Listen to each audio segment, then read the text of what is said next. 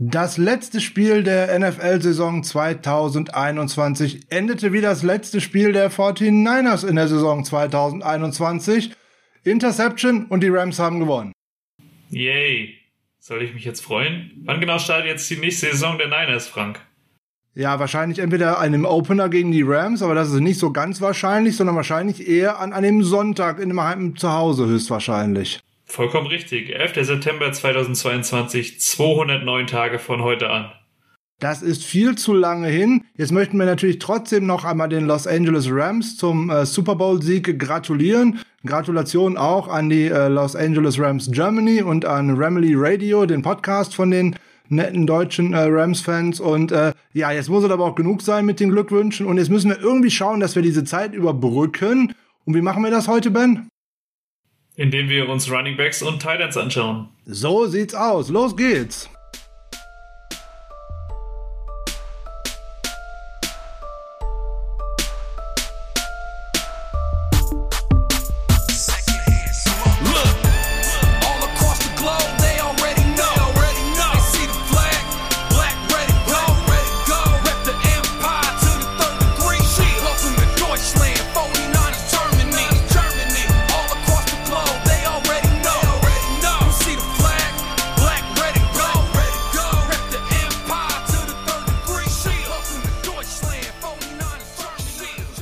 Ist Dienstag, Dienstag der 15.2. und Dienstag ist natürlich Niners Huddle der 49ers Germany Podcast Zeit.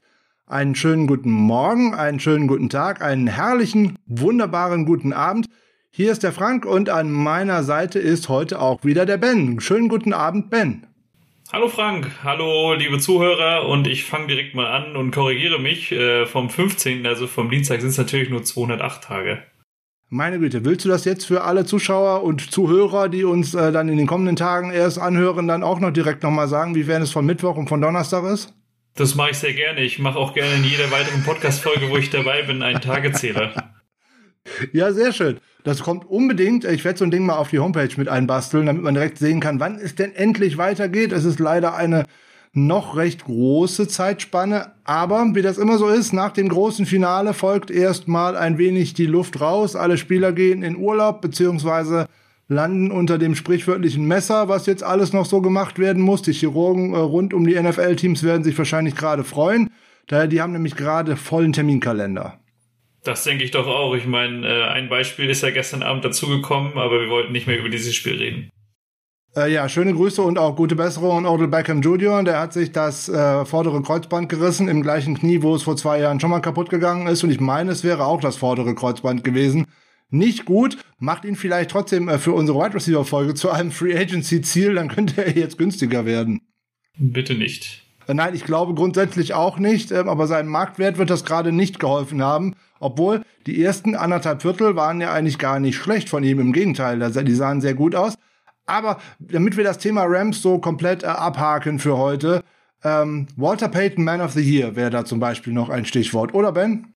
Das sehe ich auch so, ja. Äh, Andrew Whitworth, der wahrscheinlich sein letztes Spiel äh, der Karriere gemacht hat, ist zum Walter Payton Man of the Year geworden. Ähm, wir haben ja schon mal drüber gesprochen, für die 49ers war Eric Armstead nominiert.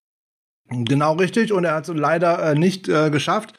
Er hat ja noch ein paar Jährchen Zeit. Wenn er bis 40 spielt wie Andrew Whitworth, dann wird das bestimmt auch noch was für Eric Armstead. Das denke ich doch auch. Wenn wir gerade bei Ehrungen sind, ich habe ja am Freitag schon äh, im Livestream ähm, 1946 Live mit Michael darüber gesprochen, also mit Michael und Michael darüber gesprochen. Bryant Young ist dann jetzt schließlich verdientermaßen endlich in der Pro Football Hall of Fame angekommen. Auf jeden Fall. Das hat mich sehr gefreut, als ich das gestern gelesen habe. Ich habe ehrlich gesagt die Zwischenstufen, also die Halbfinals, also wie viele Spieler da ähm, noch in der engeren Auswahl waren, gar nicht so verfolgt. Als ich dann gestern aber gelesen habe, wer letztendlich drin ist, fand ich sehr, sehr cool. Mal wieder ein 49er ähm, in der Hall of Fame. Richtig klasse. Ja, auf jeden Fall. Ich hatte ja in der Folge 108 mit Matt Mayoko schon mal darüber gesprochen, weil Matt ist ja mit im Auswahlkomitee wir hatten eigentlich damals so herausgearbeitet, dass wir annehmen, dass eventuell Patrick Willis größere Chancen hätte, in die Hall of Fame zu kommen. Jetzt muss unser absolut oder mein absoluter Lieblingslinebacker noch ein bisschen warten, aber Dafür dann eben jetzt unsere Nummer 97 aus vergangenen Zeiten.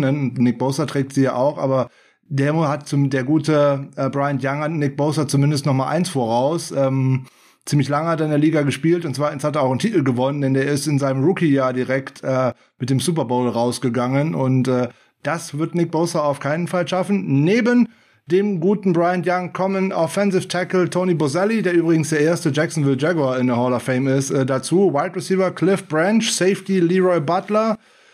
Der erste äh, Schiedsrichter, der auch mit dabei ist, Art McNally, äh, Linebacker Sam Mills, äh, Richard Seymour, der Defensive Liner und Dick Vermeil. Das sind die äh, acht Leute, die tatsächlich in diesem Jahr den Sprung in die Pro Football Hall of Fame, also nach Canton, geschafft haben.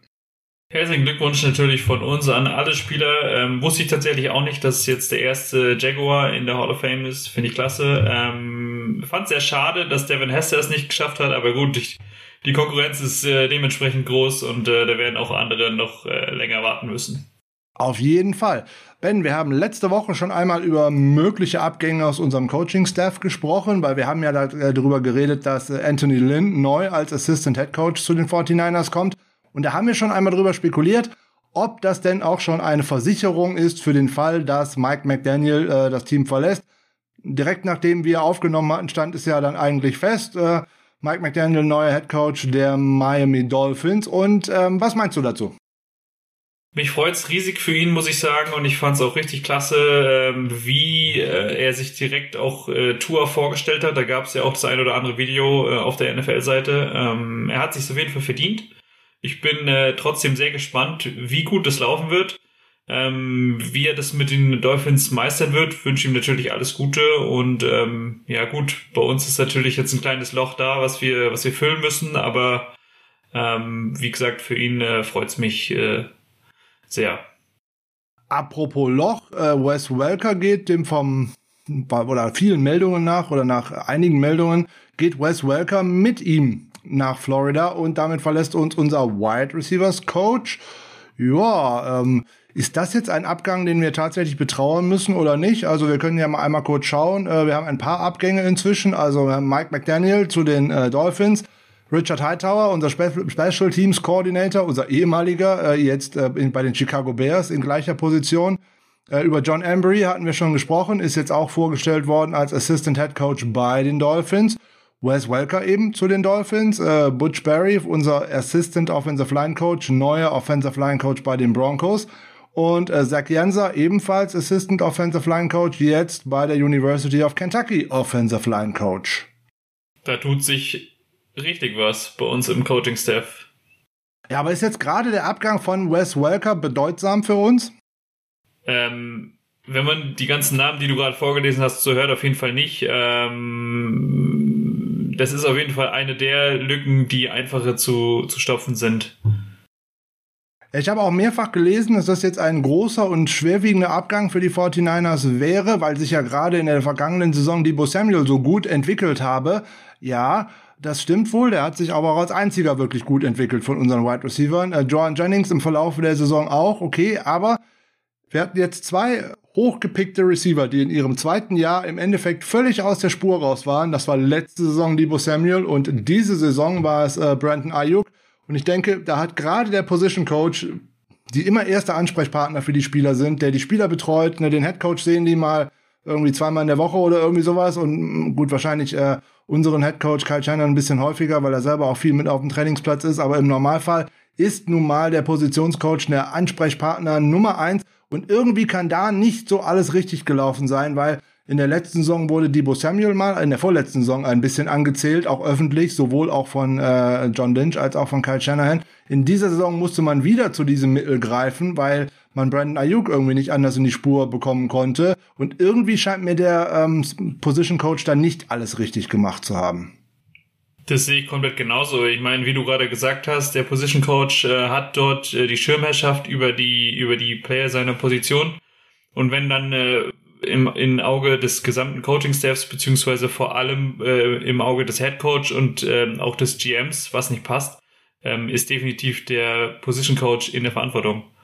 Ja, da dürfen wir gespannt sein. Jetzt werden viele fragen, warum gibt es denn keine Coaching-Staff-Neuzugänge, die man schon vorstellen kann bei den 49ers? Ja, weil das ja eigentlich schon traditionell nicht durchsickert. Das war mit äh, Anthony Lynn eigentlich schon äh, mal eine richtige Ausnahme, obwohl das auch von den 49ers bis jetzt immer noch nicht bestätigt ist. Aber es widerspricht auch keiner. Es könnte ein Zeichen sein, dass es so ist.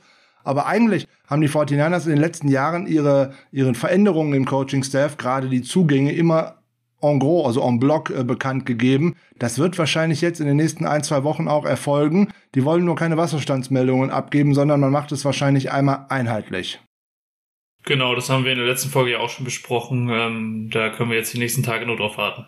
So sieht's aus. Was wir denn dann noch äh, mal vermerken dürfen, der gute Mike McDaniel, so äh, der Verlust ist natürlich ähm, natürlich da, weil er ist jetzt 17 äh, Jahre an der Seite von Kyle Shanahan gewesen, ist so sein wichtigster Assistant höchstwahrscheinlich gewesen über all die Spielzeiten, der auch viele Freiheiten gehabt hat, gerade was äh, das Running Game anbelangt hat. Aber ich glaube nicht, dass es der große äh, ein großer Verlust ist, weil es ist und bleibt das Shanahan Scheme. Das hat schon vor Kyle und bei, nämlich bei Mike Shanahan funktioniert und warum soll es jetzt dann damit auch jetzt nicht ohne Mike McDaniel funktionieren? Insbesondere weil Running Backs Coach Bobby Turner, der ja auch schon unter Mike Shanahan gute Arbeit geleistet hat, weiterhin beim Team ist. Also ich kann mir nicht vorstellen, dass das äh, einen signifikanten ähm, Rückschritt nehmen sollte. Und Anthony Lynn gilt dabei ja auch als ausgesprochener Fachmann.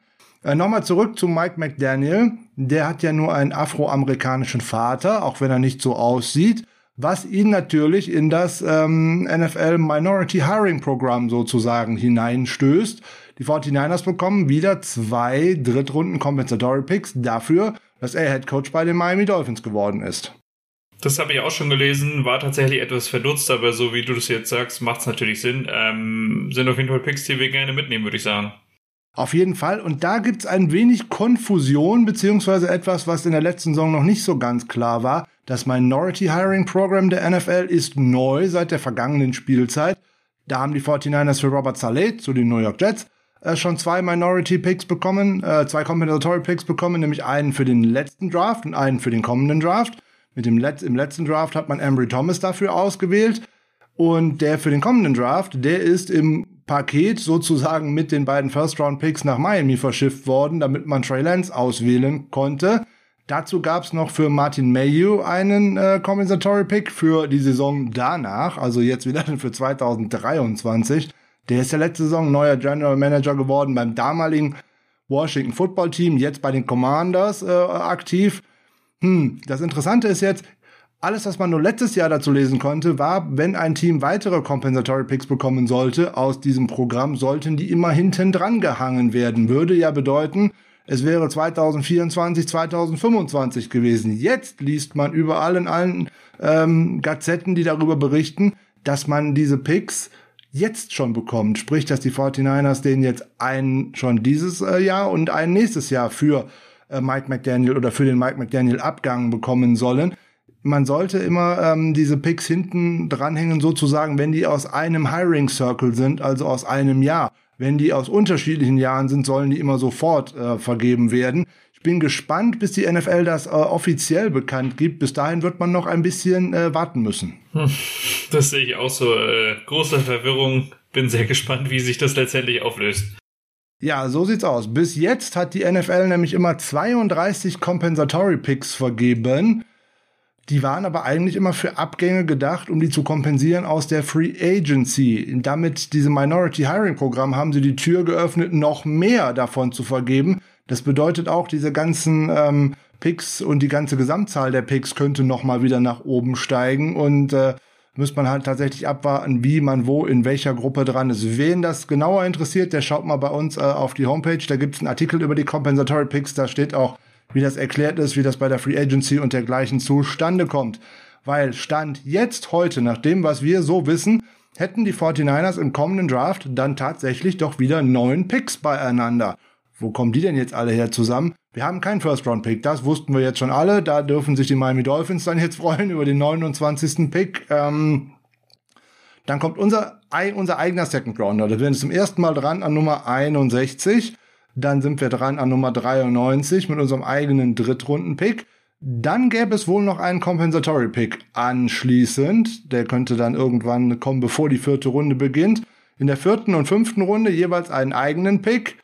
In der sechsten Runde haben wir einen den Pick von Denver aus dem äh, Trade von Jonas Griffiths, dem Linebacker, vor der Saison. Und in der siebten Runde haben wir grandioserweise höchstwahrscheinlich drei Compensatory Picks. Nämlich für die Abgänge von Solomon Thomas, Kerry Hyder und CJ Bethard. Super. Ja, also man jeden Pick hinnehmen. Gerade die hinteren Runden haben sich in den letzten Jahren doch für uns als recht gut und ergiebig erwiesen.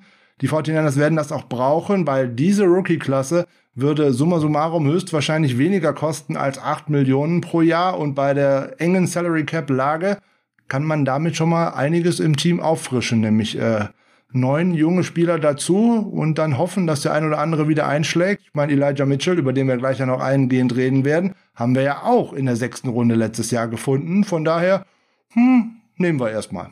Vollkommen richtig. Ähm, an 196 gepickt worden. Ähm, bin mir ziemlich sicher, dass einer dieser drei Siebtrunden-Picks ein Running Back wird. Aber gut, äh, werden wir dann sehen.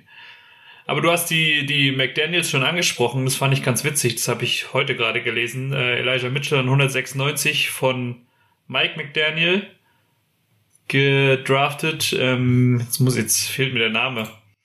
Ähm, an 194 hat sein Vater einen gewissen Terrell Davis gepickt. Ähm, mittlerweile Hall of Famer. Also Schauen wir mal, ob es für Elijah Mitchell auch dahin geht. Das ist ein weiter Weg und äh, für einen Running Back führt es zumeist in die Hall of Fame nur über eins, über Super Bowl-Titel. Das ist richtig, ja. Schauen wir mal, äh, wo das so hingeht. Könnte ja gut sein, aber das ist auf jeden Fall eine gute Überleitung. Wir haben uns ja letzte Woche schon einen über die Quarterbacks gemeinsam unterhalten, nämlich über die Situation, wie wir in die Saison gegangen sind, was draus geworden ist und wo es jetzt hingehen könnte. Heute wollen wir das gleiche im Endeffekt tun und zwar schauen wir auf Running Backs und Tight Ends. Wir fangen an mit Running Backs oder ist ohnehin das erfreulichere Thema? Ja, das denke ich doch auch. Das ist schön. Dann machen wir mal ein paar einführende Worte zu den Running Backs. Wie sah es denn letztes Jahr aus, als die 49ers in die Saison gestartet sind? Verlassen haben die Niners damals das Free Agency Missverständnis Jarek McKinnon, um es jetzt mal so zu nennen zwei Jahre verletzt, ein Jahr in dem letzten Jahr ganz gut gestartet und dann aus einem unerfindlichen Grunde nicht mehr zum Einsatz gekommen. Da muss es doch mehr als atmosphärische Störungen gegeben haben, der aber interessanterweise gute Playoffs gespielt hat für die Kansas City Chiefs. Ähm, Austin Walter hat die 49ers verlassen, beziehungsweise man, sie haben ihn gecuttet und der Vertrag von Tevin Coleman wurde nicht verlängert. Beide sind bei den New York Jets untergekommen und haben auch dort überraschenderweise was für eine Rolle gespielt? Gar keine. Hm, ins Training Camp gegangen sind die 49ers mit Raheem Mostert, Jeff Wilson, Michael Hasty, Trey Sermon, Elijah Mitchell, Wayne Goldman und wir nehmen die beiden heute einfach mit dazu. Kyle Juszczyk und Josh Hokett als Fullbacks, weil dafür machen wir keine eigene Folge. Was ist denn daraus geworden? Wer von denen hat es denn geschafft, tatsächlich dann in den Saisonkader? Weil dann wurde es ja schon enger. Da haben es dann geschafft gehabt. Raheem Mostert, da haben wir mit gerechnet. Michael Hasty, da haben wir schon nicht mit so ganz mitgerechnet, Trey Sermon und Elijah Mitchell. Auf der Strecke geblieben ist unter anderem Wayne Gallman und Jeff Wilson, weil der hat sich schon mal böse verletzt gehabt. Der fiel erstmal lange aus mit einer schweren Meniskusoperation. Der kehrte ja dann äh, Ende Oktober irgendwie zurück und das war schon nicht gut für die Saison. Äh, Kyle Juszczyk natürlich, äh, keine Frage, äh, fester Eckpfeiler auf dem 53er Roster und Josh Hokett erst entlassen und dann auf die Practice Squad zurückgebracht. Das wären mal so die Rahmendaten zu den, äh, zu den Jungs, die wir da so hatten. Aber das ist ja beileibe noch nicht alles. Wie man das im Running Back Core kennt, Verletzungen ohne Ende. Äh, ging ja direkt gut los bei den Detroit Lions, oder Ben? Ja, auf jeden Fall. Raheem Mostert ist eigentlich ein Thema, was man, äh, was die Stats für dieses Jahr eigentlich schnell abhandeln kann, wenn man sich gleich in seinem zweiten Snap ähm, verletzt und für die ganze Saison raus ist. Ähm, fand ich sehr schade. Einfach weil ich ihn gerne mag. Äh, wir haben es in der letzten Folge schon angesprochen, ähm, dass ich ihn einfach gerne wiedersehen würde. Ja, bin, bin sehr gespannt, was das angeht. Ja, aber da ging es ja direkt weiter. Elijah Mitchell hat dann sozusagen übernommen, hat sich da auch direkt eine leichte Knieverletzung äh, zugezogen. Und der hat ja in der Saison irgendwie auch alles mitgenommen, was es irgendwie gab. Trey Sermon hatte dann einen besonders guten Start. Äh, mit seinem ersten Carry für die 49ers ist er mit einem bösen Hit von den Eagles direkt auf die Krankenstation befördert worden mit einer Gehirnerschütterung. Dann hat er durch die Special Teams äh, lange äh, äh, einen Hit bekommen und ähm, ein High Ankle Sprain gegen die Minnesota Vikings ging lange ausgefallen. Trenton Cannon, äh, auch ein, der im Laufe der Saison dazugekommen ist, auch mit Gehirnerschütterungen viele, viele Wochen raus. Jeff Wilson, mehrfach Probleme mit Knie und Knöchel. Der gute Jermichael Hasty, viele, viele Wochen äh, nicht dabei, auch mit immer High Ankle. Und dann gab es noch die eine oder andere Verpflichtung unter der Saison. Da sprechen wir jetzt einmal einen Satz drüber, weil die haben alle irgendwie nicht wirklich stattgefunden. Das war die aufgelesenen Jack Patrick von den Cincinnati Bengals. Ja, schön. Brauchen wir nicht, haben wir nicht viel von gesehen. Äh, eben Trenton Cannon, der dann in der, eigentlich in der Offense keinerlei Rolle gespielt hat, dafür als Returner unterwegs war. Und dann kommen meine beiden Lieblingsverpflichtungen, weil man die nicht mal eingesetzt hat. Carrion Johnson und Chris Thompson. Und dann auch noch Brian Hill. So. Ja, super. Die waren schon gut. Also die haben eine Menge Spaß gemacht, die Jungs. Wenn wir mal schauen, wo denn die 49ers Running Backs so gelandet sind, so nach, wenn ich bei PFF äh, schaue und gucke, was sind, war, wer waren die besten Running Backs in der letzten Saison, dann steht natürlich über allen anderen Jonathan Taylor ganz weit oben. Das ist jetzt nicht überraschend, finde ich. Aber nach dem äh, Saisongrade kommt Elijah Mitchell im Endeffekt schon auf Platz 18 und das finde ich für einen Rookie äh, eine beachtliche Leistung und vor allem auch mit sehr, sehr guten Grades. Und vor allem hat er eins äh, durch die ganze Saison, auch inklusive Playoffs geschafft, nicht ein einziges Fumble. Das ist vollkommen richtig, das ist mir auch aufgefallen. Ich meine, äh, Elijah Mitchell, du hast es gesagt, ist ein Rookie. Dann hast du das 49ers Backfield, wo du ähm, immer mehrere Running Backs hast, die eingesetzt werden, die sich die Carries teilen ähm, äh, beachtliche Leistung da, die Saison als 18. nach PFF abzuschließen, kann man äh, überhaupt nichts gegen sagen und ich freue mich sehr drauf, äh, wenn wir ihn, also ich meine, bin mir sehr, sehr zu 100% sicher, dass wir ihn wiedersehen, ähm, aber freue mich sehr auf seine, auf seine Spiele nächstes Jahr. Wenn man auf die äh, Anzahl der erlaufenden Yards schaut, dann ist Elijah Mitchell sogar noch weiter oben am Ende der Regular Season gewesen. Da liegt er nämlich sogar auf Platz 8 da steht äh, Jonathan Taylor mit 1800 Yards über allem. Dann kommt aber schon ein Riesengap. Dann kommt ein Nick Chubb und ein Joe Mixon und Najee Harris mit jeweils über 1200 und noch gerade Delvin Cook, Antonio Gibson und Ezekiel Elliott, die es so gerade über die 1000 Yards geschafft haben. Und dann kommt schon Elijah Mitchell mit 963 Yards in nur elf Spielen.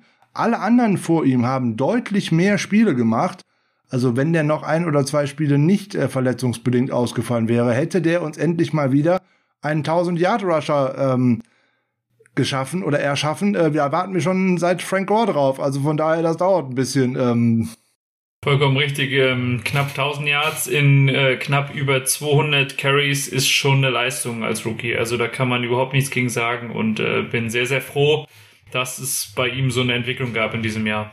Ja, 4,7 Yards pro Lauf und äh, damit ist er besser als Ezekiel Elliott, Antonio Gibson und Najee Harris und auch Joe Mixon, die alle in dieser Liste erstmal was die Gesamt-Rushing Yards in dieser Saison anbelangt, vor, ähm, vor ihm stehen. Und besser waren im Endeffekt nur äh, Taylor, Chubb und äh, Devin Cook genauso gleich, also der auch 4,7, die beiden anderen 5,5. Getoppt werden die alle nur von Debo Samuel, aber der kommt hier nicht auf die erforderliche Mindestanzahl von Läufen, um damit tatsächlich mit reinzukommen. Ja gut, was die Total Yards angeht, waren es auch nicht ganz 400, wenn ich, wenn ich das richtig in Erinnerung habe. Von Debo Samuel meinst du? Ja, ja. Der 365 und der kommt auf äh, 6,2 pro Laufversuch. Aber der fällt heute so ein bisschen aus dieser Folge heraus, weil wir wollten ja über Running Backs und nicht über Whitebacks sprechen. Nein, das ist äh, Quatsch, wir reden auch kurz über ihn. Ähm, der war natürlich eigentlich so das Einhorn in Anführungszeichen, der uns sozusagen die, ähm, die Saison hier und da ein bisschen äh, gerettet hat, weil über Regular Season und Postseason ist Debo Samuel interessanterweise der, in, äh, der, der ja, der effektivste Runner überhaupt bei den 49ers gewesen. 5,8 Yards pro Attempt, 9 Touchdowns, 502 Yards. Also das ist schon eine Hausnummer. Da hat vor der Saison so mal überhaupt keiner mit gerechnet. Das ist richtig. Die einen nennen es Einhorn, die anderen nennen es Heiliger Gral. Kann jeder nennen, wie er mag, aber ähm, war sehr überraschend und hat mich auch sehr gefreut. Also es hat auch einfach Spaß gemacht, dabei zuzuschauen. Ja, definitiv. Ähm, wenn man über die ganze Saison schaut, hat es Elijah Mitchell auch äh, geschafft über die 1000 Yards. Dann kommt er nämlich auf 1132 Yards und immerhin noch auf 4,3 Yards pro Lauf.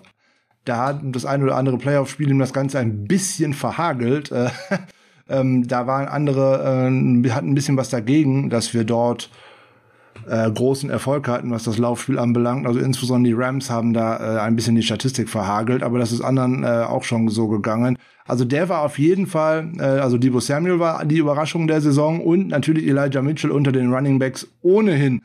Was haben wir denn? Jetzt hat Elijah Mitchell natürlich äh, auch den einen oder anderen Rekord gebrochen äh, bei den 49ers. Er ist jetzt äh, der Rookie mit den meisten erlaufenen Rushing Yards überhaupt hat da einen gewissen Vic Washington abgelöst. Der stammt, glaube ich, aus dem Jahr 1970, der vorher äh, bestehende Rekord. Also von daher, da hat man wirklich, wirklich in der sechsten Runde Gold gefunden und wo sich dabei nach dem Draft noch so viele aufgeregt haben, nachdem man ja vorher schon Trey Sermon gepickt hatte. Warum nimmt man denn noch einen Running Back? Ja, die Antwort hat man relativ schnell bekommen, nämlich erst die Wilson-Verletzung, dann die Mostert-Verletzung und schon standst du ohne Running Back da. Ja, ich meine, ich kann uns da schon auch mit einschließen, beziehungsweise äh, mich vor allem. Ich saß mit äh, Fragezeichen über dem Kopf da, habe mir gedacht, okay, Kyle Shanahan wird schon wissen, was er tut. Äh, er hat gewusst, was er tut, wenn man jetzt so auf die Saison zurückschaut und ähm, war ein sehr, sehr guter Pick, äh, womit ich vor der Saison nicht so mit gerechnet hat, dass äh, aus diesem Pick das wird, was jetzt draus geworden ist. Er hat am im Saisonende und gerade in den Playoffs hat ihm ein bisschen Explosivität äh, und Schnelligkeit gefehlt. Das konnte man dann sehen. Da hat sich dann auch tatsächlich wahrscheinlich die harte Saison bemerkbar gemacht. Da haben sich die vielen, vielen Carries bemerkbar gemacht und äh, vor allem auch äh, die Knieverletzung, die er jetzt schon seit ein paar Wochen äh, mit sich rumgeschleppt hat. Wenn der in der neuen Saison äh, noch wieder ankommt und wieder fit ist, glaube ich auch, dass wir den auch als Passempfänger häufiger sehen werden. Das haben wir gerade in den Playoffs mal hier und da gesehen, dass der in der Flat auch mal den einen oder anderen schönen Ball gefangen hat und da auch ganz gute Hände gezeigt hat. Ich glaube, das werden wir häufiger sehen, insbesondere weil die 49ers einfach keinen Third Down Back bis jetzt haben und ob man dafür in der Free Agency, sprechen wir natürlich am Ende der Folge gleich nochmal drüber, ob man sich so einen dort holt, glaube ich eher nicht und ob man so einen dann in der Draft findet, glaube ich dann auch nicht. Auf jeden Fall, da bin ich ganz deiner Meinung. Ich meine, ähm, das ist das, was wir in den letzten Folgen auch schon angesprochen haben. Ähm, es ist einfach ein ganz anderes Spiel in der NFL als im College. Es ist ein viel schnelleres Spiel, das ist ein härteres Spiel. Es geht über mehr Wochen und ähm, da macht sich dann für so einen Rookie Running Back äh, bemerkbar, dass es einfach, ähm, äh, auch wenn es jetzt bei ihm nur elf Spiele waren, aber mit diesen leichten äh, Ledierungen, die dazwischen noch lagen, ähm, äh, sind die, die fehlende Explosivität, in den Playoffs dann äh, damit zu erklären. Und mit der Rolle bezüglich der nächsten Jahre oder bezüglich des nächsten Jahres äh, bin ich da ganz bei dir. Ich meine, er hat jetzt eine ganze Offseason sich zum einen auf diese, auf diese Ausdauer, ähm, damit er auch eine ganze Saison durchhält, vorzubereiten. Ähm, und zum anderen auch was den Receiving Back angeht. Also da bin ich ganz bei dir. Bei ihm sieht man etwas ähm, Interessantes, wenn man sich anschaut, äh, wie er eingesetzt worden ist. Ähm, er hat äh, 262 Mal den Ball bekommen 192 davon waren Zone und 90 waren Gap. In Zone ist er deutlich effektiver mit knapp zwei Yards mehr als in Gap. Das ist ganz interessant, wenn man auf einer kleinen Sample Size nur schaut, wie Trey Sermon eingesetzt worden ist. 22 äh, Snaps in Zone und 18 in Gap. Also das hält sich ja fast die Waage, während das bei dem anderen ein Verhältnis von zwei Drittel zu ein Drittel ist. Also auch da wird man wahrscheinlich sehen können, wo es in der kommenden Saison denn hingeht weil Trey Sermon ist jetzt für mich die Überleitung ähm, zum nächsten äh, Back, den wir hier im Backfield haben und in der kommenden Saison auf jeden Fall im Dress der 49ers wiedersehen werden. Der ist sowas wie Trey Lance, über den wir letzte Woche gesprochen haben, als auch Aaron Banks, über den wir in den nächsten Folgen mal sprechen werden. Eigentlich ein Pick aus 2021 für 2022. Genau das. Wir haben es letzte Woche schon ausgewertet, ähm, dass da, dass es im letzten Draft ähm, einige mehr dieser Picks gab. Trey Sermon äh, bin ich da ganz bei, das zähle ich da auch äh, die, ähm, auf jeden Fall dazu. Ähm, klar werden wir ihn wiedersehen in Rot und Gold und ähm, denke auch, dass er dann äh, auch definitiv mehr Snaps bekommen wird. Also da kann man auf jeden Fall, glaube ich, von ausgehen. Insbesondere, weil er es auch aus dem College gewohnt gewesen ist. Jetzt gerade auch zum Beispiel mit Justin Fields in der letzten Saison, aber auch halt davor schon bei den Oklahoma Sooners. Ähm, mit Kyler Murray und Co. auch gerade mit laufenden Quarterbacks oder mit Running Quarterbacks zusammenzuarbeiten. Und da sieht das ein bisschen anders aus als mit so einem reinen Pocket Passer mit Übergabe und dergleichen. ich glaube, da werden wir ihn auch hier und da im Passspiel sehen und insbesondere wird er wahrscheinlich der Back sein, der auch mehr durch die Mitte läuft, nämlich durch Gap und nicht durch Zone Und ähm, das sieht man, glaube ich, auch schon bei dieser kleinen Sample Size. Aber den werden wir sehen und dann werden wir auch endlich sehen, warum man den gedraftet hat. Der hat in dieser Saison aus meiner Sicht an zwei Stellen einfach Pech gehabt. Er war am ersten Spieltag nicht aktiv. Klar, da hatte man andere äh, Running Backs äh, aktiv, da hat sich Sermon verletzt und so konnte Mitchell in diese Rolle reinkommen. So, und wenn es dann eigentlich die angedachte Rollenverteilung gegeben hätte oder diesen Split gegeben hätte ab dem zweiten Spiel bei den Eagles, aber da ist er ja direkt mit einer Gehirnerschütterung rausgeschossen worden. Und dann geht so eine Saison leider auch schon mal den Bach runter im Endeffekt für einen Rookie, weil sich ein anderer einfach festgespielt hat und weil Kyle Shanahan in dieser Saison im Gegensatz zu den Jahren vorher tatsächlich immer mal einen Back festgehalten hat. Ja, hat mich auch sehr überrascht, aber ich meine, wenn es läuft, warum nicht? Ähm, klar ist es dann schade für Trey Sermon, dass ihm dann die Snaps fehlen, aber ähm, es, äh, man muss auch einfach von dem Gedanken weggehen, dass man die Running Backs immer draftet und direkt als Nummer 1 Running Back haben möchte. Gerade was unser Backfield und äh, du hast es gerade gesagt, wenn man so einen Running Quarterback hat, angeht, ähm, die ganze Situation betrachtet und äh, ähm, da wird die nächste und dann auch die Saison 2023 ähm, deutlich äh, Aussage darüber treffen, wie es, was unser Running, Bank, Running Game angeht, ähm, weitergeht. So sieht's aus. Ob Jeff Wilson noch Teil des Ganzen sein wird, wage ich mal irgendwie zu bezweifeln, weil zum einen war die Saison sehr, sehr wackelig von ihm, äh, lange, lange verletzt ausgefallen und er wird jetzt Free Agent. In den Spielen, wo er drin war, hat er mich bis auf in einer Partie nicht überzeugt. Das war gegen Atlanta. Das war aber jetzt auch nicht unbedingt ein Maßstab, weil eine Run-Defense haben die nur eigentlich nicht, ohne den guten Falcons jetzt nahe treten zu wollen. Genau das ist es. Also, ähm, wir haben es gerade schon angesprochen, Mitchell und Sermon werden wir auf jeden Fall in Rot und Gold wiedersehen. Die Running Backs, über die wir jetzt sprechen, Mostert, Wilson, Cannon und Hasty, äh, sind alles Free Agents.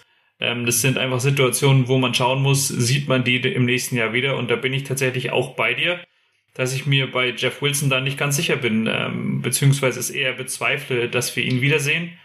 Äh, Gerade auch, äh, er hat seine Backup-Rolle äh, hinter Mitchell hat er gut gemacht, gar keine Frage. Aber das äh, lag eben auch zum Beispiel an der Verletzung von Moset und dem äh, wenigen Einsatz von Rookie Trey Sermon. Ähm, und ich denke nicht, dass das langfristig mit Jeff Wilson dann so weitergehen wird.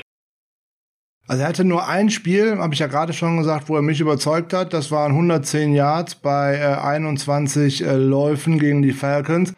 Ansonsten steht da nicht viel. Ne? Da stehen jetzt am Saisonende 3,7 Yards pro Attempt. Wenn ich das eine gute Spiel rausrechne, da waren es mal 5,2, dann ist er da deutlich unter drei. Und das ist äh, für einen Running Back, der im Jahr davor noch der Leading Rusher des Teams gewesen ist, eigentlich gelinde gesagt eine Katastrophe. Der war das ganze Jahr über einfach nicht fit. Der ist auch nicht fit geworden. Und das ist auch gerade in den Playoffs zum Problem geworden für die 49ers, weil der stand dann zweimal im Endeffekt an der Seitenlinie und konnte eigentlich nicht eingesetzt werden. Und du hattest praktisch keine Alternative zu Elijah Mitchell, weil der nächste, der dann noch mit dabei ist, Hasty einfach nicht dazu gebrauchen ist, dass man den mal mit dem mal durch die Mitte laufen könnte, weil der ist ja so klein und so dünn wie wirklich eine kleine eine Parkuhr. Genau so ist es. Man kann einfach nicht in die Saison gehen, so wie dieses Jahr und äh, immer darauf warten, okay, es gibt ja auf dem Free Agency Markt noch genug andere Running Backs, die man verpflichten kann. Ähm, das sind einfach auch, was die Leistung angeht, ist es auch einfach ein Abfall. Und ähm, mit Jeff Wilson, äh, jemanden, der dann immer wieder verletzt ist oder einfach seine Leistung nicht abruft, das ist dann ein Running Back, auf den man gut und gerne verzichten kann. Dazu kommt jetzt noch, dass Jeff Wilson gerade auch in dieser Saison schon relativ teuer war äh, für die 49ers. Er hat nämlich einen Vertrag über 2 Millionen und 50.000 Dollar unterschrieben vorher. Das wird an sich von einem engen Cap, äh, ist das aus meiner Sicht schon zu viel äh, für einen Running Back, der nicht spielt oder der wenig spielt, da 2 Millionen fest anzulegen von einem engen Cap. Würde ich nicht tun. Da würde ich im Endeffekt warten wollen, ähm, ob den irgendein anderer signed und wenn nicht, zu einem Minimum-Deal könnte man den vielleicht zurückbringen. Ansonsten würde ich sagen, auf keinen Fall. Bin ich bei dir. Da sind wir uns einig. Michael Hasty wäre der nächste, über den wir mal sprechen können. Ähm, wenig Carries bekommen, um genau zu sein, nur 16. Daraus sind 68 Yards geworden, 4,3 pro Lauf. Ja, und jetzt gucken wir mal in die Saisonphase, wo es interessant geworden ist, wie viele Carries er da hatte. Ähm, in den Playoffs gegen die Rams 0, gegen die Playoffs, gegen die Packers äh, 0, in Dallas ähm, 0. Oh, ähm, ja, okay. Ähm, was sollen wir dazu jetzt noch sagen? Ähm, ja, er ist gerne bei Third Down auf dem Feld. Hat dann oftmals das Problem gehabt, da nicht glänzen zu können, weil den einen oder anderen Ball hat er bekommen. Ähm, mir fällt da unter anderem mal so ein Spiel in, äh, in Green Bay ein und auch zu Hause gegen Green Bay, wo man dann eher auf der, Seite, auf der Seitenlinie ausgerutscht ist, anstatt einen freien Pass dort zu fangen und da im Endeffekt in die Endzone laufen zu können. Also da lag er mehr auf der Nase und hat sich für, aus meiner Sicht nicht empfohlen. Da fehlt der Schritt, aus einem guten ersten Jahr ins zweite Jahr. Da ist für mich keine Verbesserung. Der hat mir nicht gezeigt, dass er auf jeden Fall in der kommenden Saison wieder einen Platz in diesem Team bekommen sollte. Das sehe ich komplett genauso. Er ist zwar der günstigste von den vier Running Backs, die Free Agent werden, mit äh, knapp unter 700.000, ähm, aber auch das ist für einen Free, äh, für einen Running Back, der nicht spielt, beziehungsweise wo man auch äh, keine Entwicklung sieht, einfach zu viel und das ist dann ein Running Back, den man äh, in meinen Augen auch äh, nicht mit ins nächste Jahr nehmen sollte.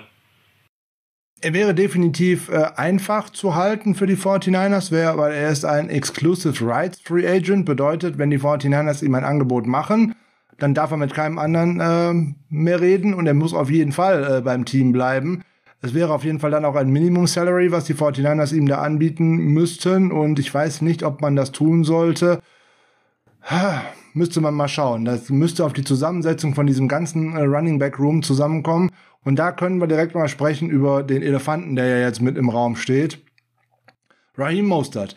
Bringt man Raheem Mostert zurück, der eigentlich alles mitbringt, was dieses äh, Shanahan-Scheme ausmacht und was das Shanahan-Scheme auch braucht, nämlich schnell ein Gap erkennen, durch dieses Gap durch und dann sozusagen den Turbo zünden und weggehen, auch gerade dann im Open Field ähm, die Ausdauer zu haben, dort auch einem Cornerback und einem Safety weglaufen zu können. Also gerade dieser Big Play Runner, den wir im Endeffekt im eigentlichen Running Back Core nicht mehr hatten nach seiner Verletzung, wo dann ja Debo Samuel sozusagen in diese Rolle geschlüpft ist, für den man, den man für die kommende Saison da in dieser Fulltime-Rolle da besser nicht einplanen sollte aus meiner Sicht. Das sehe ich auch so. Ich meine, äh, man hat auch irgendwann gesehen, dass das auch an Debo Samuel schlaucht äh, bzw. zehrt. Ist ja klar, ich meine, wenn ein Spieler sowohl Running Back als auch Receiver spielt, das ist einfach zu viel auf Dauer. Ähm, wenn du mich jetzt nach Woche 1 oder nach Woche 2 oder zu Beginn der Saison gefragt hättest, äh, wie stehe ich zu Raheem Mostert oder welcher Meinung bin ich, äh, wie es mit ihm weiter, weitergeht bezüglich der 49ers, hätte ich dir gesagt, okay, Vertrag läuft aus, den sehen wir nicht wieder bei den Niners. Ähm, ähm, ich würde mich tatsächlich sehr freuen, wenn wir ihn wiedersehen. Ähm, und sehe es tatsächlich auch als gar nicht so unwahrscheinlich an. Er ist zwar auch relativ teuer, äh, knapp unter drei Millionen, wenn man bedenkt, was für Verletzungen er mitschleppt. Ähm, aber wenn man äh, darauf hofft, dass er äh, spielt, dass er fit ist, dass er eine ganze Saison durchspielt, dann ist es auf jeden Fall ein Running Back, den man mitnehmen sollte und auf den man bauen kann. Ja, ja, ja, ich muss kurz äh, überlegen, ob ich der jetzt so direkt mitgehen wollen würde. Ich sag noch mal ein paar Zahlen zu der ganzen Nummer. 2019, grandiose Saison, 1108 Yards inklusive Playoffs, also nicht in der Regular Season, sondern ähm, da waren diese drei Monster oder zwei Monsterspiele in den Playoffs mit bei. Aber, aber, aber, wenn ich mir den ganzen Rest anschaue, das war die einzige Saison in der Karriere, die seit 2015 beginnt, wo er alle Regular Season Spiele mitgemacht hat. Und nein, er hat nicht nur mal ein oder zwei verpasst. In dieser Saison 16. In der letzten Saison 8. In der Saison 2018 8. Das ist verdammt viel. Und ähm, Jetzt kann man ja sagen, ja, der hat noch nicht so viele Carries auf äh, dem Buckel für einen Running Back. Nee, das stimmt auch. Er ist, er ist 337, er ist 337 Mal gelaufen. Für einen Spieler, der jetzt in seine achte Saison gehen würde, ist das praktisch nichts. Aber was bringt mir das, wenn ich den zwar auf dem Roster habe, der dann aber im Endeffekt teuer ist? Wir, wir denken nach der Saison 2019, da hat man sich sozusagen öffentlich einen höher dotierten Vertrag äh, erstritten, weil man so auch mit einem kleinen Trade äh, gedroht hat. Ja, und seitdem es das dann gab, ich meine, da ist das Gehalt, äh, das garantierte Gehalt im Endeffekt mehr als verdoppelt worden. Seitdem hat man den auf dem Spielfeld nicht mehr viel gesehen. Und das ist so die Sache. Bringe ich den jetzt zurück mit einem, meiner Meinung nach, einem Deal, der nicht großartig über dem Minimum liegen dürfte, dann können wir gerne über Incentives sprechen. Macht er so und so viele Spiele, kommt so und so viel dazu. Macht er so und so viel Yards, kommt so und so viel dazu. Das wäre netterweise, weil die immer im Vergleich zur letzten Saison laufen, alles not likely to be earned, also Dinge, die nicht unbedingt sicher sind, dass der Spieler die erreicht, die könnte ich auch noch in 2023 bezahlen, weil da können sich die Teams am Saisonende entscheiden, ob sie diese Incentives, in welchem Jahr sie die bezahlen möchten, wenn es not likely to be earned sind. Das wäre eine Variante, damit könnte ich leben. Kommt jetzt Raheem Mostert und sein Berater damit an und sagt, hey Freunde, äh, wir müssen hier über drei Millionen Fix plus irgendwas reden, dann würde ich sagen, nee, dann geh du mal auf den freien Markt und guck mal, wo du das bekommen kannst. Ja, bin ich bei dir. Also, ähm, wir haben, also du hast es gerade schon gesagt, ich habe es ja auch kurz angesprochen, dass einfach die, die, die Verletzungshistorie, was seine Karriere angeht, ähm, er hat noch nicht viele Carries gemacht. Ähm, mit niedrigerem Fixgehalt und äh, dementsprechenden Incentives ähm, wäre ich da auch dabei, ja. Gut, also wir können eigentlich davon ausgehen, dass man ihn versucht zurückzubringen, weil ich kann das einfach nicht sehen, dass man so einen guten Fit gehen lässt. Für mich kommt es da tatsächlich auf den Preis an. Ich denke, wenn man ihn zurückbringt, ist das eigentlich das Todesurteil sozusagen für Jeff Wilson ähm, und umgekehrt aus meiner Sicht, weil ich glaube nicht, dass wir beide wiedersehen werden. Haben wir noch einen Running Back, über den wir kurz sprechen wollen? Trenton Cannon eigentlicher Special Teamer, aber er läuft ja unter Running Back. Sehen wir den wieder? Mm, das ist äh, eine ähnliche Geschichte wie Marcus Hodger, finde ich, weil er mit knapp unter einer Million für einen Special Teamer auch relativ teuer ist. Dementsprechend glaube ich nicht, dass wir ihn wiedersehen. Allerdings, ich könnte jetzt mal so argumentieren, einen guten Kick-Returner, der sollte einem eine Million im Jahr schon mal wert sein. Gut, wir haben über unsere Special Teams und unsere Return-Games äh, gesprochen. Ähm, ja, mehr bedarf es hier, glaube ich, nicht zu sagen. Äh, Würde ich auch sagen. Ansonsten haben wir noch zwei weitere Kandidaten, aber der lohnt sich fast nicht drüber zu sprechen, weil das Kyle Juszczyk in der kommenden Saison, auch wenn er jetzt äh, am Ende der Saison mit 22 mickrigen Rushing Yards dasteht, ähm, erneut Teil dieses Teams sein wird, dürfte völlig klar sein, oder? Die Frage stellt sich nicht. Ähm, da geht es auch äh, überhaupt nicht um Stats, sondern auch um äh, PFF-Grades und äh, das, was er äh, als, ich nenne es jetzt einfach mal passiver Teil des äh, Rushing Games äh, zum Spiel beiträgt. Auch wenn es nicht ganz passiv ist, aber es wissen alle, was gemeint ist. Ja, das sind halt Dinge, die man in einem Statsheet nicht gut abbilden kann und äh, das ist auch etwas, was uns im letzten Spiel gegen die Los Angeles Rams echt wehgetan hat, dass sich dort äh, unsere drei besten Rushing Blocker nämlich mit äh, Trent Williams als auch George Kittle und auch Kyle Juszczyk jeweils ihr schlechtestes Saisonspiel ausgesucht haben. Das hat alles so gar nicht gut gepasst. Äh, Gerade wenn du dann drei Ausfälle bei diesen Blockern hast, dann geht das meistens äh, irgendwie äh, in die sprichwörtliche Hose. Das passiert dann nun mal. Aber grundsätzlich ist Kyle Juszczyk als Einhorn unter den Fullbacks, der ja deutlich mehr Receiving Yards macht als Rushing Yards, definitiv nicht wegzudenken aus dieser Offense von Kyle Shanahan. Und äh, für Josh Hokett, den zweiten äh, Fullback, würde es aus meiner Sicht wieder nur den Weg über die Practice Squad geben, es sei denn, er macht einen solchen immensen Sprung nach oben. Für ihn die Tür öffnet sich auf dieses Roster aus meiner Sicht nur, wenn Kyle Juszczyk sich verletzt. Ja. Ja, sehr schön. Wunderbar, dann sind wir durch die Running Backs doch sogar schon durch. Ähm, überraschenderweise, nein, es ist nicht überraschenderweise, aber den Stat streue ich jetzt mal eben schnell mit ein.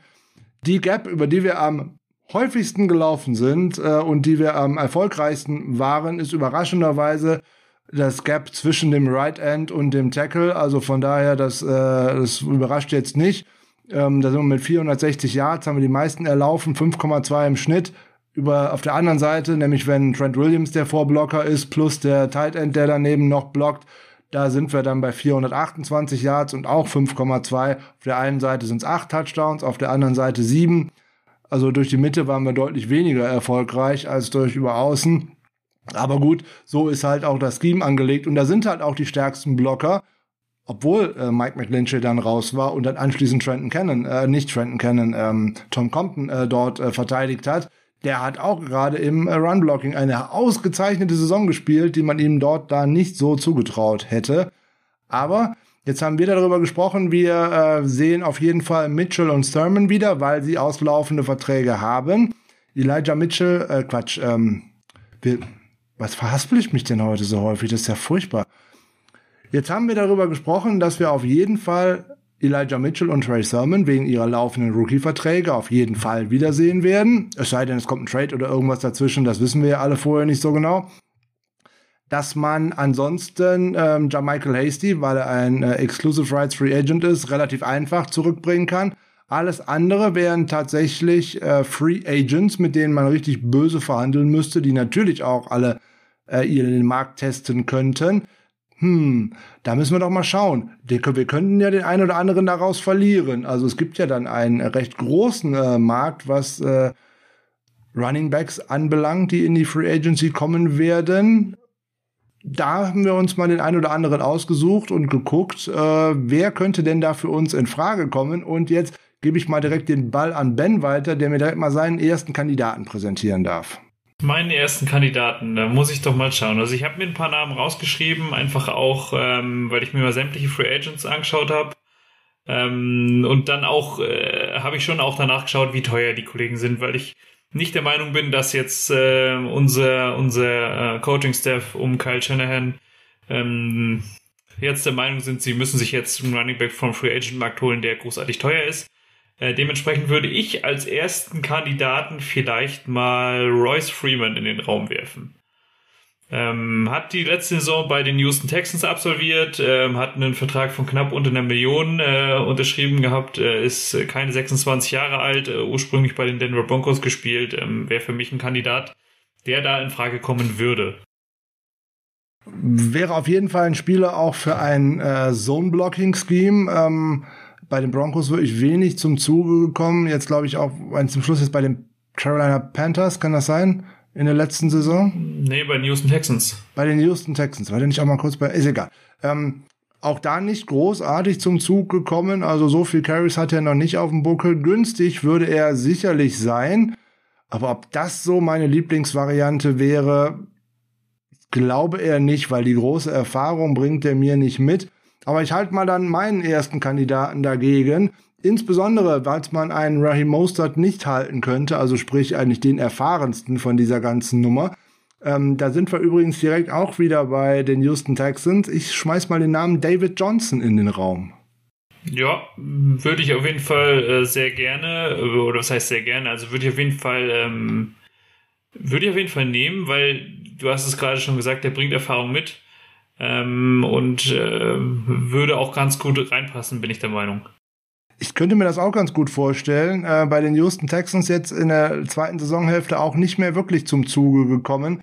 Sein schlechtestes Karrierejahr hingelegt, jetzt mit 228 Rushing Yards nur in der letzten Saison. Auch nur noch vier Games gestartet, aber im Jahr davor sah das noch ganz anders aus. Da waren wir noch bei 4,7 Yards pro Attempt mit sechs Rushing Touchdowns.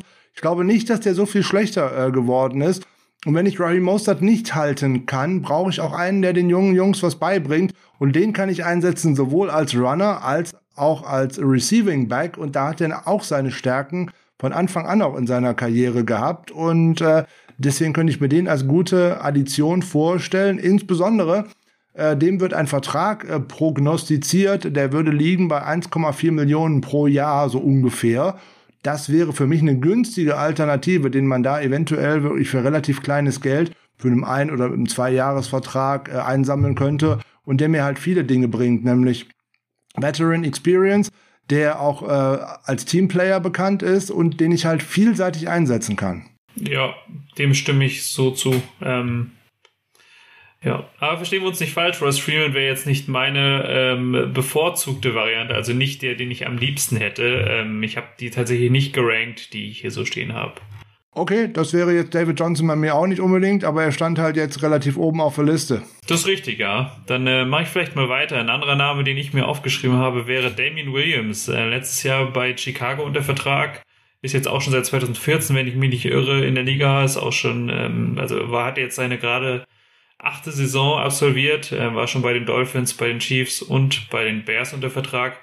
Bringt auf jeden Fall auch eine Menge Erfahrung mit, ähm, ist jetzt nicht unbedingt als Leading Rusher, ähm, ich sage jetzt mal, bekannt, äh, außer bei den Chiefs im Jahr 2020, äh, wo er dann doch, glaub, Running Back Nummer 1 war, aber ansonsten immer die 2 oder die 3, ähm, wäre für mich aber auch eine Alternative. Wäre natürlich eine Alternative. Das wäre so eine Art Alternative, wie das in der vergangenen Saison auch Wayne Goldman gewesen ist. Mal ins Camp bringen und gucken, ob er sich durchsetzen kann.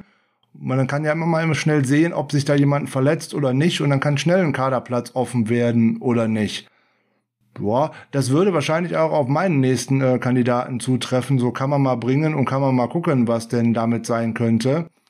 Bei den Indianapolis Colts wird ein Spieler zum Free Agent, der auch während der Saison mit dem einen oder anderen Trade-Gedanken immer mal wieder zu den 49ers gebracht worden ist. Die Rede ist von Marlon Mack. Soll einen Vertrag bekommen, laut äh, diversen Menschen, die das so berechnen, der so zwischen 2,2 und 2,5 Millionen liegen soll über zwei oder drei Jahre. Der hat in der letzten Saison äh, noch sieben Spiele gemacht, hat nur 101 Rushing Yards dabei erzielt, hat aber schon eine 1000 Yard Rushing Saison hingelegt. Das war 2019. 2020 hat er mit dem Achillessehnenriss verpasst. Der könnte jetzt in die Saison kommen, wo das nach einem Achillessehnenriss bei einem Running Back wieder richtig nach vorne gehen könnte. Würde jetzt in seine sechste Saison gehen, könnte sich ausgehen. Der könnte, der kann beides, sowohl Gap als auch Zone. Hat er auch im College äh, schon gespielt. Das hat sich bei, bei den Colts mehr oder weniger sogar die Waage gehalten mit Gap und Zone. Und die spielen eigentlich ein nicht ganz so unähnliches System zu unserem. Das ist mir war quasi schon klar, dass dieser Name von deiner Seite aus kommt, äh, einfach weil wir auch in der Saison schon drüber gesprochen haben. Ähm, ich habe es in der Saison schon gesagt, dass ich äh, auf jeden Fall nicht abgeneigt wäre, den in, äh, in Rot zu sehen. Also bei uns ähm, nehme ich. Ja, Okay. Könnte man drüber nachdenken. Halt immer vorausgesetzt uns, wir brauchen noch Additionen und können niemanden halten. Wer wäre denn dein nächster Kandidat? Machen wir vielleicht mal weiter. Das, äh, ich bin mir ziemlich sicher, dass das für dich definitiv kein Kandidat wäre, und zwar Boston Scott. Ähm, junger Mann von den Eagles, äh, ist noch nicht 27 Jahre alt, ähm, war aber in den letzten Jahren oder hat in den letzten Jahren immer mal wieder ähm, oder war immer mal wieder für seine, für seine Big Play ähm, Qualität bekannt oder ausgerufen. Fände ich auf jeden Fall eine sehr gute Addition. Ähm, bringt ein bisschen Erfahrung mit. Äh, ist schon seit 2018 bei den äh, oder in der NFL, zuerst bei den Saints. Er hat dort nicht wirklich Fuß fassen können. Ähm, aber das ist, wie gesagt, das sind bei, mein, bei mir mehr Namen, die man dann doch mal mit reinnimmt, um zu schauen, wie viel sie, wie viel sie bringen, äh, ob sie, ob sie sich durchsetzen können. Ähm, ist auf jeden Fall kein Name, wo ich sagen würde, den brauche ich jetzt unbedingt in unserem Chor. Okay, wenn ich mich um Boston Scott bemühe, muss ich aber vorher definitiv ausgeschlossen haben, dass dann auch Michael Hasty noch bei uns bleibt, weil das sind eigentlich aus meiner Sicht sehr ähnliche Spieler, die ich kaum anders einsetzen kann. Ähm, ich sehe den als Runner einfach nicht so gut. Ja. Womöglich eine Option mal als Third Down Back, aber dann ist er mir eigentlich auch viel zu offensichtlich als Third Down Back, dass dann ein Ball dorthin gehen muss. Mhm. Ähm, da bringe ich meinen Third Down Back mal mit ins Spiel, ähm, aber auch nur, weil er jetzt einfach Free Agent wird. Ich bin, wäre, glaube ich, kein großer Fan von einer Verpflichtung, weil ich mich damit so eindimensional mache. JD McKissick von den Washington Commanders. Ja, wird ein Vertrag projiziert, so um die drei Millionen. Ähm, da müsste man natürlich mal schauen. Das ist ein bisschen viel Geld. Wenn der nicht früh in der Free Agency runterkommt, wird das sicherlich runtergehen. So, wenn ich da einfach schaue, hat in der letzten Saison äh, 771 äh, Rushing Yards hingelegt für äh, das Washington Football Team und war auch immer ein Ziel im Passing Game und zwar eigentlich mit den ganzen schönen Checkdown-Pässen, die dort immer geworfen worden sind. Das war gerade in der Saison noch davor unter Alex Smith noch, noch viel gravierender. Ähm, ja, also den könnte ich mir da vorstellen. Ich wäre, glaube ich, nicht der allergrößte Fan äh, von dieser ganzen Nummer. Aber was bringen äh, könnte das auf jeden Fall, würde ich mal glatt behaupten, weil ich hätte eine Anspielstation im Passing Game und da könnte auch der ein oder andere Quarterback mal dankbar darüber sein, wenn er dann eine Checkdown-Option hat, die auch ganz gut Bälle fängt. Das sehe ich auch so. Also ich bin tatsächlich beim Durchschauen der Free Agents auch über ihn gestolpert, habe mir dann aber gedacht, okay, nee, sehe ich jetzt eher nicht, aber ähm, hm, was also die Punkte, die du angesprochen hast, ähm, sehe ich, kommt, sehe ich natürlich genauso und ähm, sollte man auf jeden Fall auch, wenn er nicht ganz so teuer wird, in Betracht ziehen.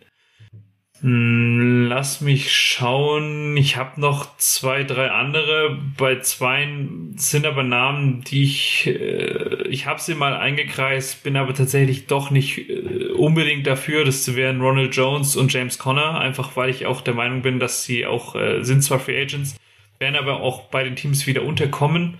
Ähm, ein Name, der vielleicht noch eine Option wäre, wäre Justin Jackson, äh, Running Back von den Chargers ähm, hat jetzt auch nicht so unbedingt die großen Stats, einfach weil er dann doch immer äh, der dritte Running Back war.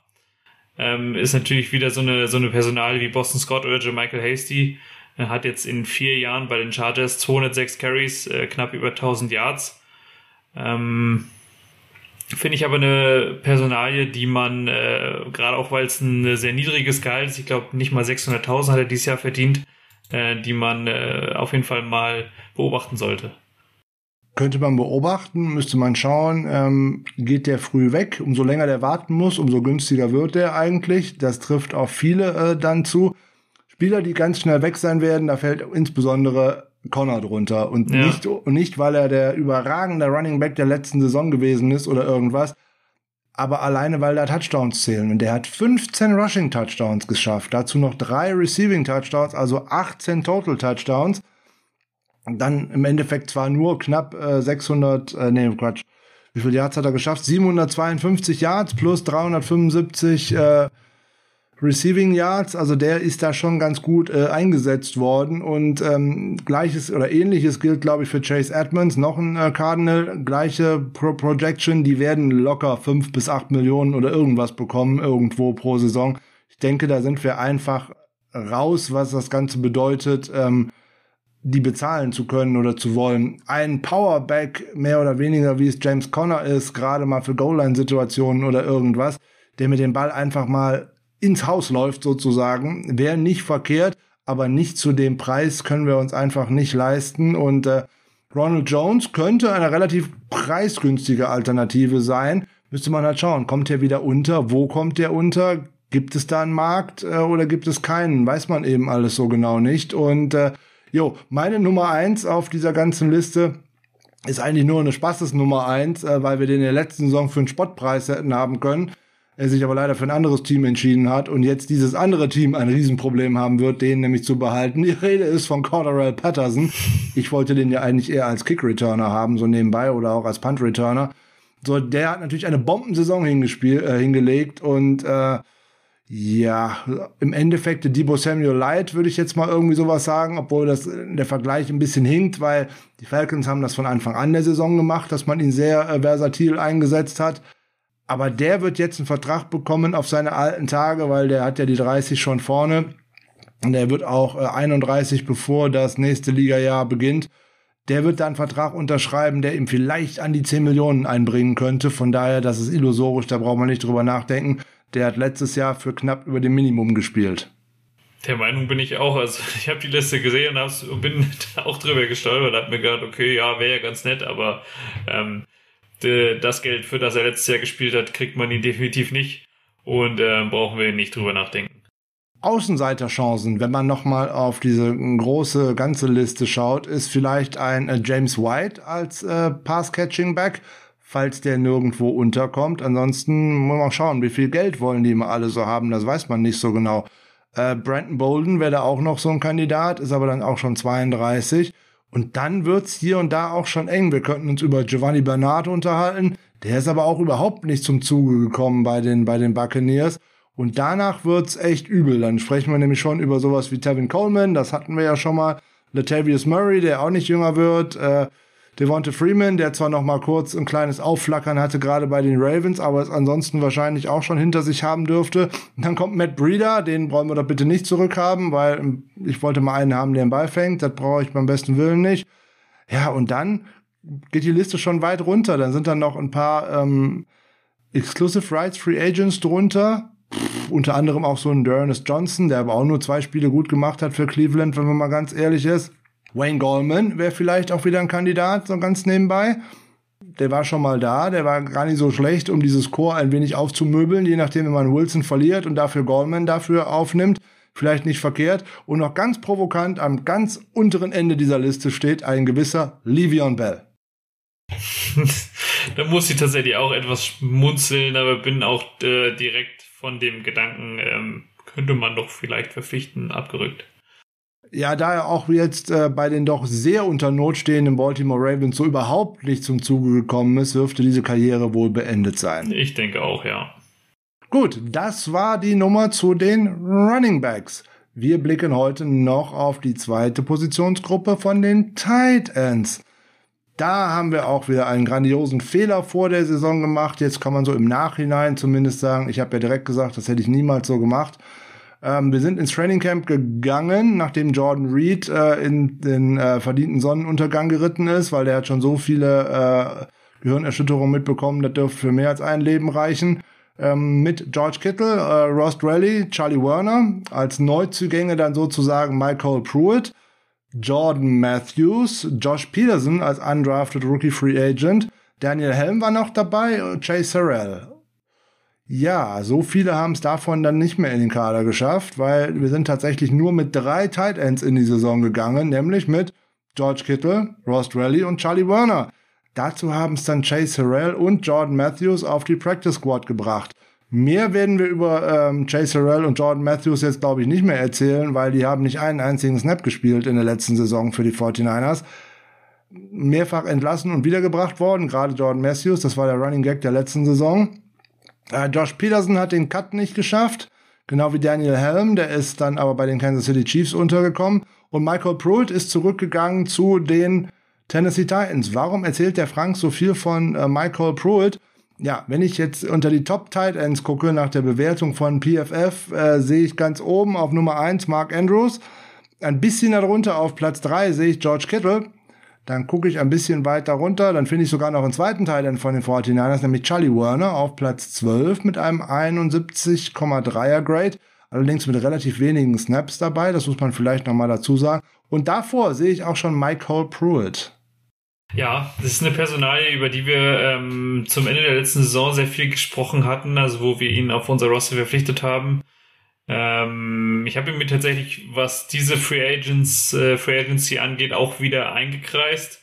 Ähm, einfach weil es eine Personalie ist, die ich auch gerne langfristiger bei uns gesehen hätte und äh, dass da äh, ein paar Fehlentscheidungen getroffen wurden, haben wir auch letzte Woche in der generellen Erklärung der Free Agents äh, schon kurz angeschnitten und äh, ja, leider nicht mehr zu ändern. Ähm, schauen wir mal, vielleicht geht's dann äh, zu Beginn der nächsten Saison etwas äh, besser los. Ja, ich habe den Plan von Anfang an nicht verstanden, den die 49ers auf Tight End äh, gefahren sind. Da hat man einzig und alleine aus meiner Sicht auf George Kittle gesetzt alles, was man sich eventuell von Ross Rally in der letzten Saison äh, erwartet hat, da ist überhaupt nichts draus geworden. Weil dass der mehr Fähigkeiten im Passing-Game hat, weil er auch ein guter Route Runner ist und auch sich eigentlich äh, gerade auch in der Endzone gut durchsetzen kann, da hat man ihn nie eingesetzt. Der hat ja nur sage und schreibe fünf Targets bekommen und auch fast keine Snaps mehr. Der hat ja kaum, kaum auf dem Feld. Äh, Charlie Werner ist nun mal äh, kein guter Route Runner, äh, noch schlechterer Passcatcher in dem Sinne und da weiß ich leider, bin ich jetzt sehr eindimensional, wenn er auf dem Feld ist. Hat sich im Run-Blocking extrem verbessert. Das hat er wirklich gut gemacht, ohne Wenn und Aber.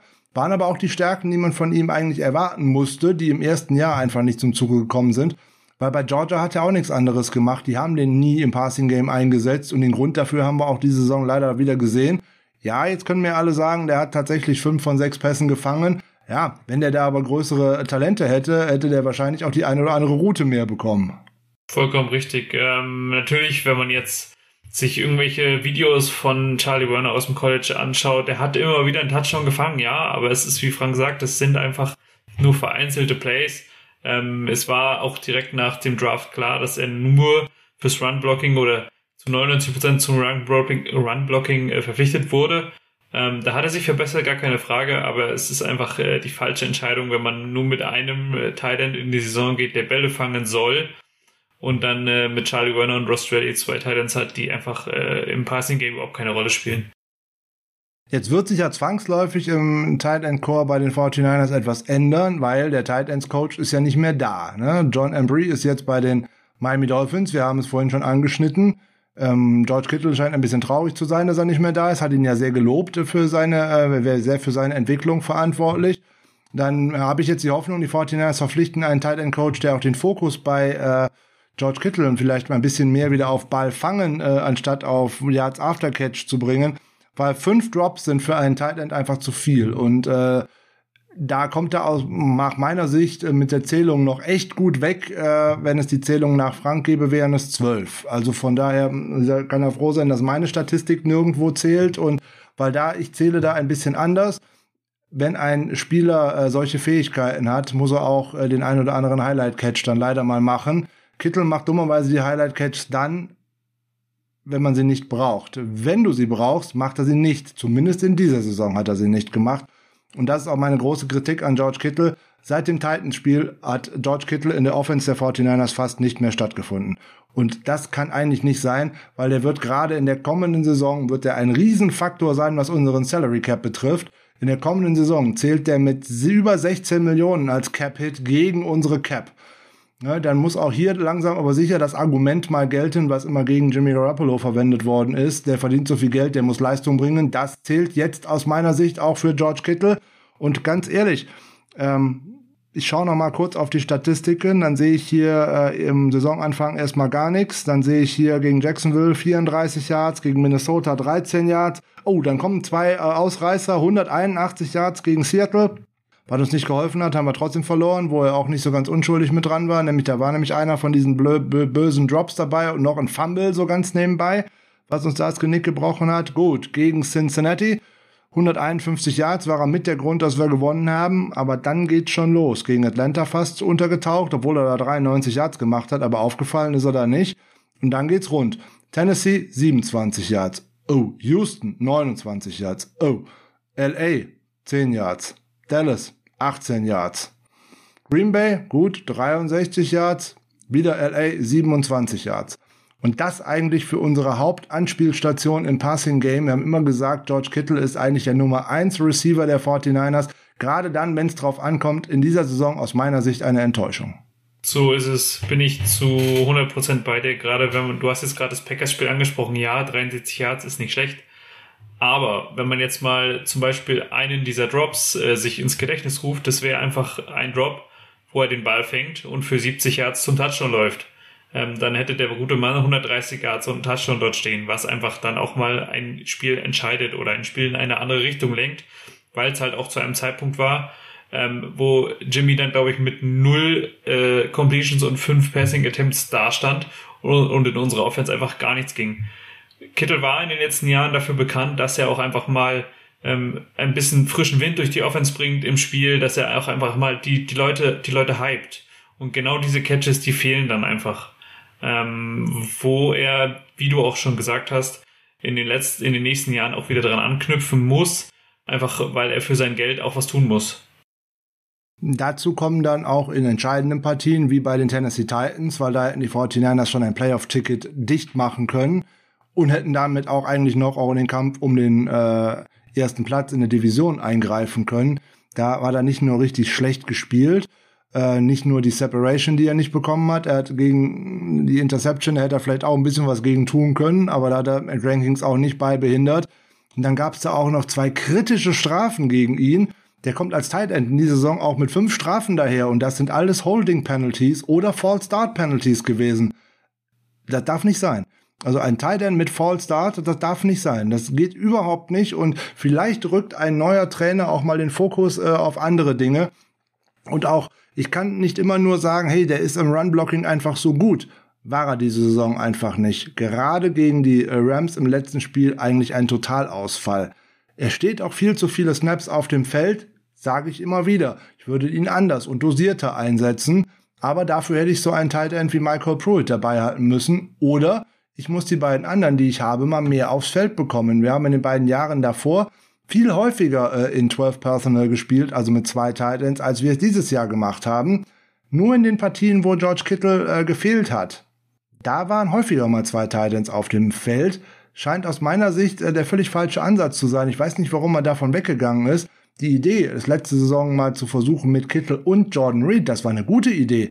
Genauso was sollte man versuchen, einen zweiten Tight dazu zu holen in der äh, kommenden äh, Free Agency oder im Draft, da wird man den wahrscheinlich nicht finden, also wahrscheinlich in der Free Agency, wo ich auch ein Gefahrenpotenzial von einem zweiten Thailand mal aufbauen kann.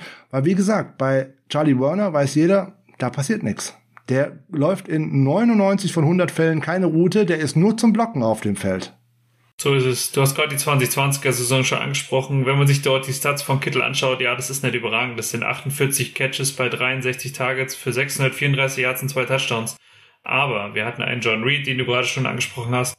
Und auch Ross Drelly hat 2020 seine beste Saison gespielt, hat auch ja. fast 250 Yards gefangen ähm, und dabei 19 Bälle von 24 Targets. Ähm, das sind jetzt alles keine herausragenden Zahlen. Wenn man dabei alles aufrechnet, ist das eine Saison, die bezüglich der Titans ähm, einfach äh, gut war.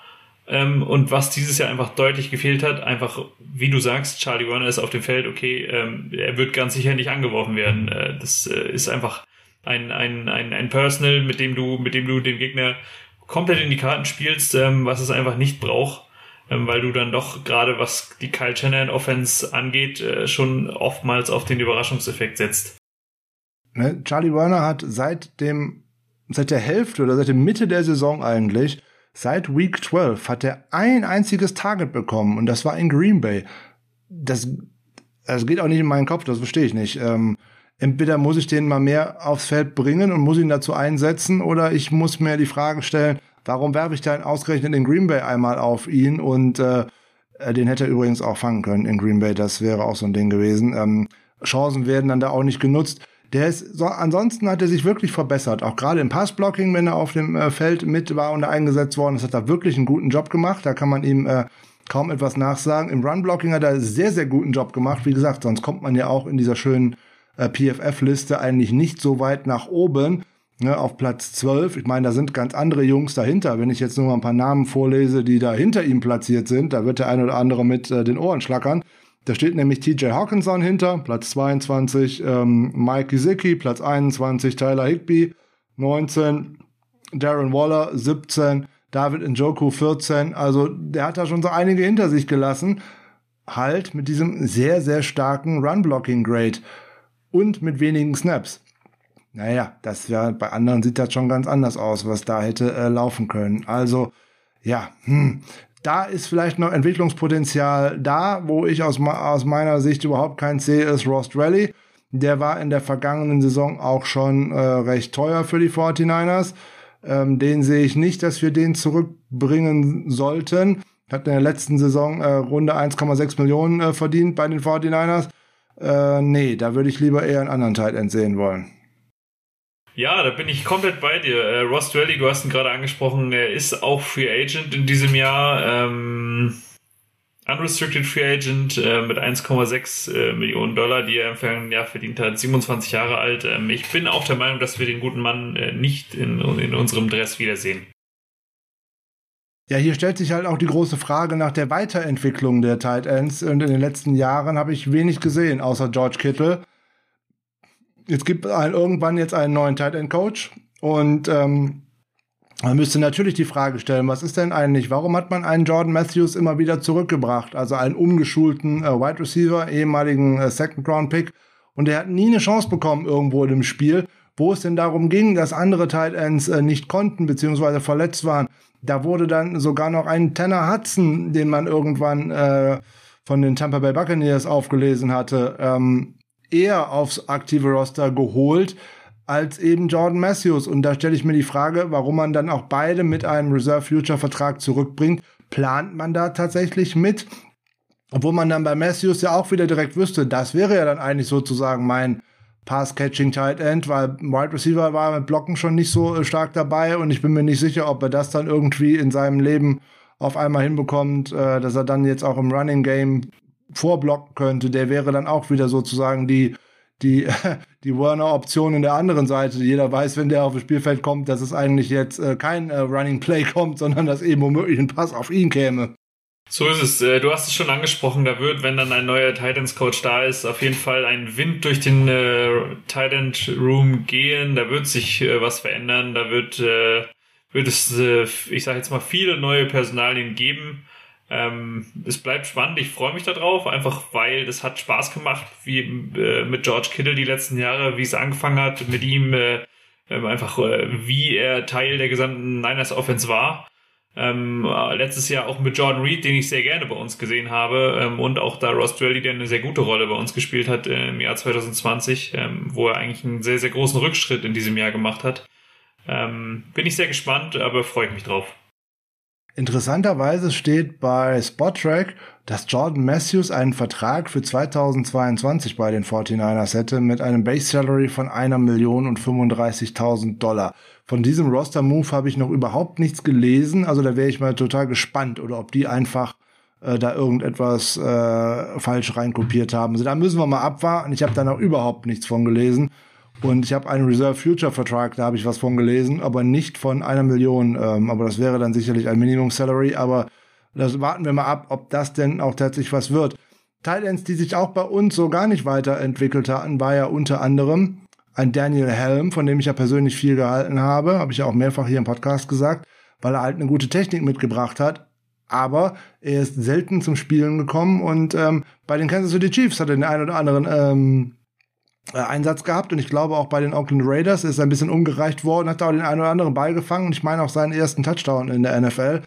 Also der kommt wahrscheinlich eher nicht mehr zurück und ja, deswegen können wir dann mal schauen. Wir sind uns sicher, wir sehen George Kittle wieder und wir sehen Charlie Warner wieder, weil der eine sitzt auf seinem Monstervertrag, der andere auf seinem Rookie-Vertrag und ansonsten sieht der Tight End Room übersichtlich aus. So, dann könnte natürlich äh, Chase Harrell wieder äh, zurückkehren, eventuell dann auch wieder auf der Practice Squad landen. Der hat auch wieder einen Reserve Future Vertrag, also der ist auf jeden Fall erstmal im Kader, aber das ist auf jeden Fall nicht der, der uns zu unseren Wünschen bringt, nämlich zu einem Tight End, der George Kittle ein wenig entlastet.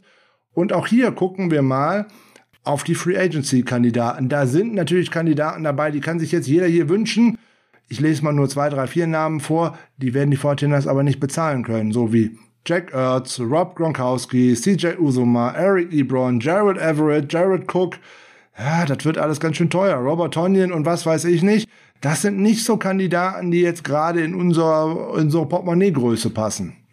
Sehe ich auch so, ähm, aber ich finde auch, dass es bei den äh, Titans weiter unten in der Liste, die dann äh, verhältnismäßig günstiger zu haben sind, auch äh, Namen gibt, mit denen man definitiv sehr gut leben könnte in meinen Augen.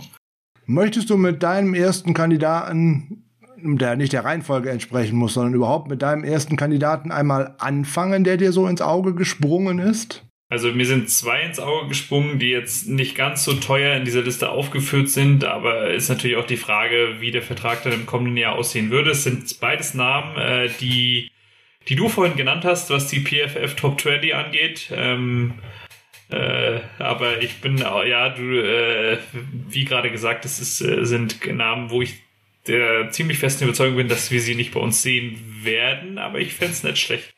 Ähm, ich sage einfach mal, das wären David Njoku und Mike Gesicki. Ähm, das sind beides Größen, die in deren Offense äh, eine große Rolle spielen, aber ja, die wir, äh, die ich denke, nicht bezahlen können bzw. wollen. Also für ein Team, was einen Pass-Catching Tight End sucht, wäre Mike Gesicki natürlich eine schöne Variante. Äh, das Problem ist, dem musst du wahrscheinlich sowas ähnliches wie einen 12 bis 14 Millionen Vertrag pro Saison hinlegen und sowas haben wir schon und das können wir definitiv nicht bezahlen. Äh, definitiv nicht. Bei David Njoku könnte das schon anders aussehen. Der steht nämlich auch auf meiner Liste. Dem wird, äh, weil die äh, ja, diese letzten Spielzeiten sind nicht so gut gelaufen für ihn bei den äh, Cleveland Browns. Hat jetzt gerade auch in dieser Saison zwar mal 16 Spiele gemacht, aber auch nur 670 Snaps gespielt. Nur mal im Vergleich. George Kittle liegt bei über 1000. Also von daher, hm, da weiß man schon, wo es hingeht. Kommt dann auch nur auf 475 Receiving Yards. Im Jahr davor sogar nur auf 213 und 2019 sogar nur 41. Also womöglich ist der deutlich günstiger zu haben. Der wird projiziert mit einem Vertrag über die kommenden vier Jahre für so 20 bis 25 Millionen und das ist schon zu viel. Definitiv zu viel. Ähm, den könnte man sich nur leisten, falls sich dieses Vertragsschlösschen da sozusagen in Luft auflöst. Aber vom Ansatz her, vom Potenzial her, den dazu zu bringen, würde ich den äh, gerne sehen. Dann steige ich mit meinem ersten Kandidaten ein. O.J. Howard, äh, ehemaliger First-Round-Pick, kommt von Alabama, hat wenig gespielt in den letzten Jahren, ähm, wird projiziert mit einem Vertrag für ein Jahr, so ein sogenannter Prove-It-Deal für die nächste Saison, so roundabout zwei Millionen. Und die würde ich für den auf jeden Fall anlegen. Ja, bin ich komplett bei dir. Ich habe ihn tatsächlich auch eingekreist, aber dachte mir, ja, okay, ich bin nicht ganz sicher, wie, wie das finanziell ausschaut und äh, wollte jetzt einfach mal einen Doku und einen Kisiki nennen, weil ich die natürlich lieber hätte. Ähm, aber OJ Howard äh, für das Geld ähm, wäre ich komplett dabei, ja. Na, da ist ein nicht sonderlich guter äh, Run-Blocker, das muss man sagen, aber da kann er sich sicherlich auch noch verbessern. Da sind schon mal hier und da ganz gute Spiele dabei, da sind dann aber auch ein paar große Aussetzer mit dabei. Aber was der kann eigentlich, der kann Bälle fangen. Das konnte der im College schon. Und der ist halt irgendwie in der Offense bei den Tampa Bay Buccaneers untergegangen. Natürlich, äh, Rob Gronkowski wird ihn zwei Jahre lang ganz schön viel gekostet haben.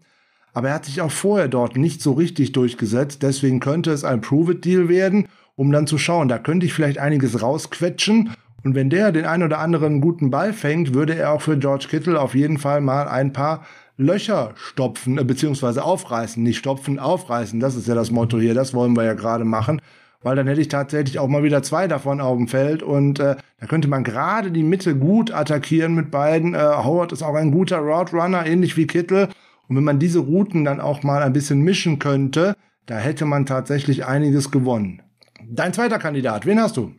Ich habe mir, genau, also mein zweiter Kandidat wäre O.J. Howard gewesen. Dann habe ich mir noch den bereits mehrfach angesprochenen, auch in der Vergangenheit, McCall Pruitt, ähm, habe ich auch noch mit eingekreist. Wie schon angesprochen, wird Free Agent. Ähm, wird jetzt dann noch 30 Jahre alt, bevor die Saison losgeht. Ähm, sollte man definitiv in Betracht ziehen. Auf jeden Fall, der hat eine sehr gute Saison gespielt für äh, die Tennessee Titans. Äh, sowohl im Run-Blocking als auch äh, im Pass-Blocking war er ganz gut und hat da natürlich auch sogar den einen oder anderen Touchdown gefangen, nämlich sozusagen drei und die waren auch gar nicht so unwichtig. Hat zwar im Endeffekt auch nur 18 Targets gesehen, aber aus diesen 14 Receptions hat er gemacht 145 Yards, sind auch 10,4 pro Schnitt, wäre jeweils dann auch ein First Down, also und das auch nur in 479 Snaps, äh, 16 Spiele dabei gewesen. Also den hätte ich gerne bei uns gesehen. Äh, dafür hätte ich gerne vorher so einen Jalen Hurt oder irgendwen anders an die Luft gesetzt, um äh, mit vier Titans in die Saison zu gehen. Insbesondere, wenn der mir nur den ein oder anderen Pass-Blocking-Snap an, äh, äh, Quatsch, den ein oder anderen Run-Blocking-Snap von George Kittle abnimmt, dann wäre der auch mal wieder ein bisschen ausgeruhter, ein bisschen fitter, wenn es darauf ankommt, dass der tatsächlich auch mal einen Ball fangen muss und auch tatsächlich mal ein Big Play machen muss. Und äh, ja, den äh, wäre auf jeden Fall äh, ein Kandidat, den ich da auch nochmal wieder gerne sehen wollen würde.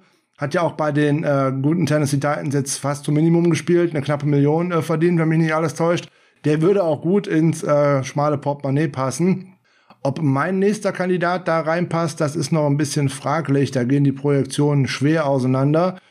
Äh, von den Carolina Panthers wird Ian Thomas ähm, tatsächlich Free Agent und äh, ja, der er kommt jetzt aus seinem Rookie-Vertrag heraus, wird 26 Jahre alt, hat in der letzten Saison alle Spiele gemacht, 703 Snaps gespielt, also auch recht viel.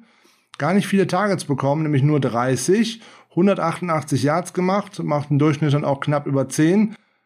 Keinen Touchdown und eigentlich hatte man von ihm schon 2020 gedacht, dass der Durchbruch jetzt käme, dass man ihn dort mehr featuren wollte. Aber das mit dem Quarterback-Play, was da auch die Carolina Panthers in den letzten beiden Jahren äh, hingelegt haben, das hat irgendwie alles nicht so gut geklappt. Er ist ein ganz passabler Runblocker, deswegen könnte ich mir den bei uns gut vorstellen. Der ist in der Pass Protection hier und da, kann der auch mal einen aufnehmen. Ja, der hat viel Potenzial, den man noch ein bisschen äh, zurechtbiegen müsste. Das sehe ich ganz genauso. Ich habe mir schon was gedacht, dass wir, was die Titans angeht, nicht ganz so weit auseinander liegen wie die Running Backs. Ian Thomas habe ich tatsächlich auch bei mir auf der Liste. Ähm, ja, also äh, den würde ich sehr gerne nehmen. Du hast es gerade schon gesagt, äh, was die Panthers angeht, das Quarterback-Play in den letzten Jahren, die haben so ein bisschen die Seuche, einfach weil sie auch auf keinen grünen Zweig kommen. Ähm, die diversen Namen brauchen wir jetzt nicht großartig aufführen, denke ich.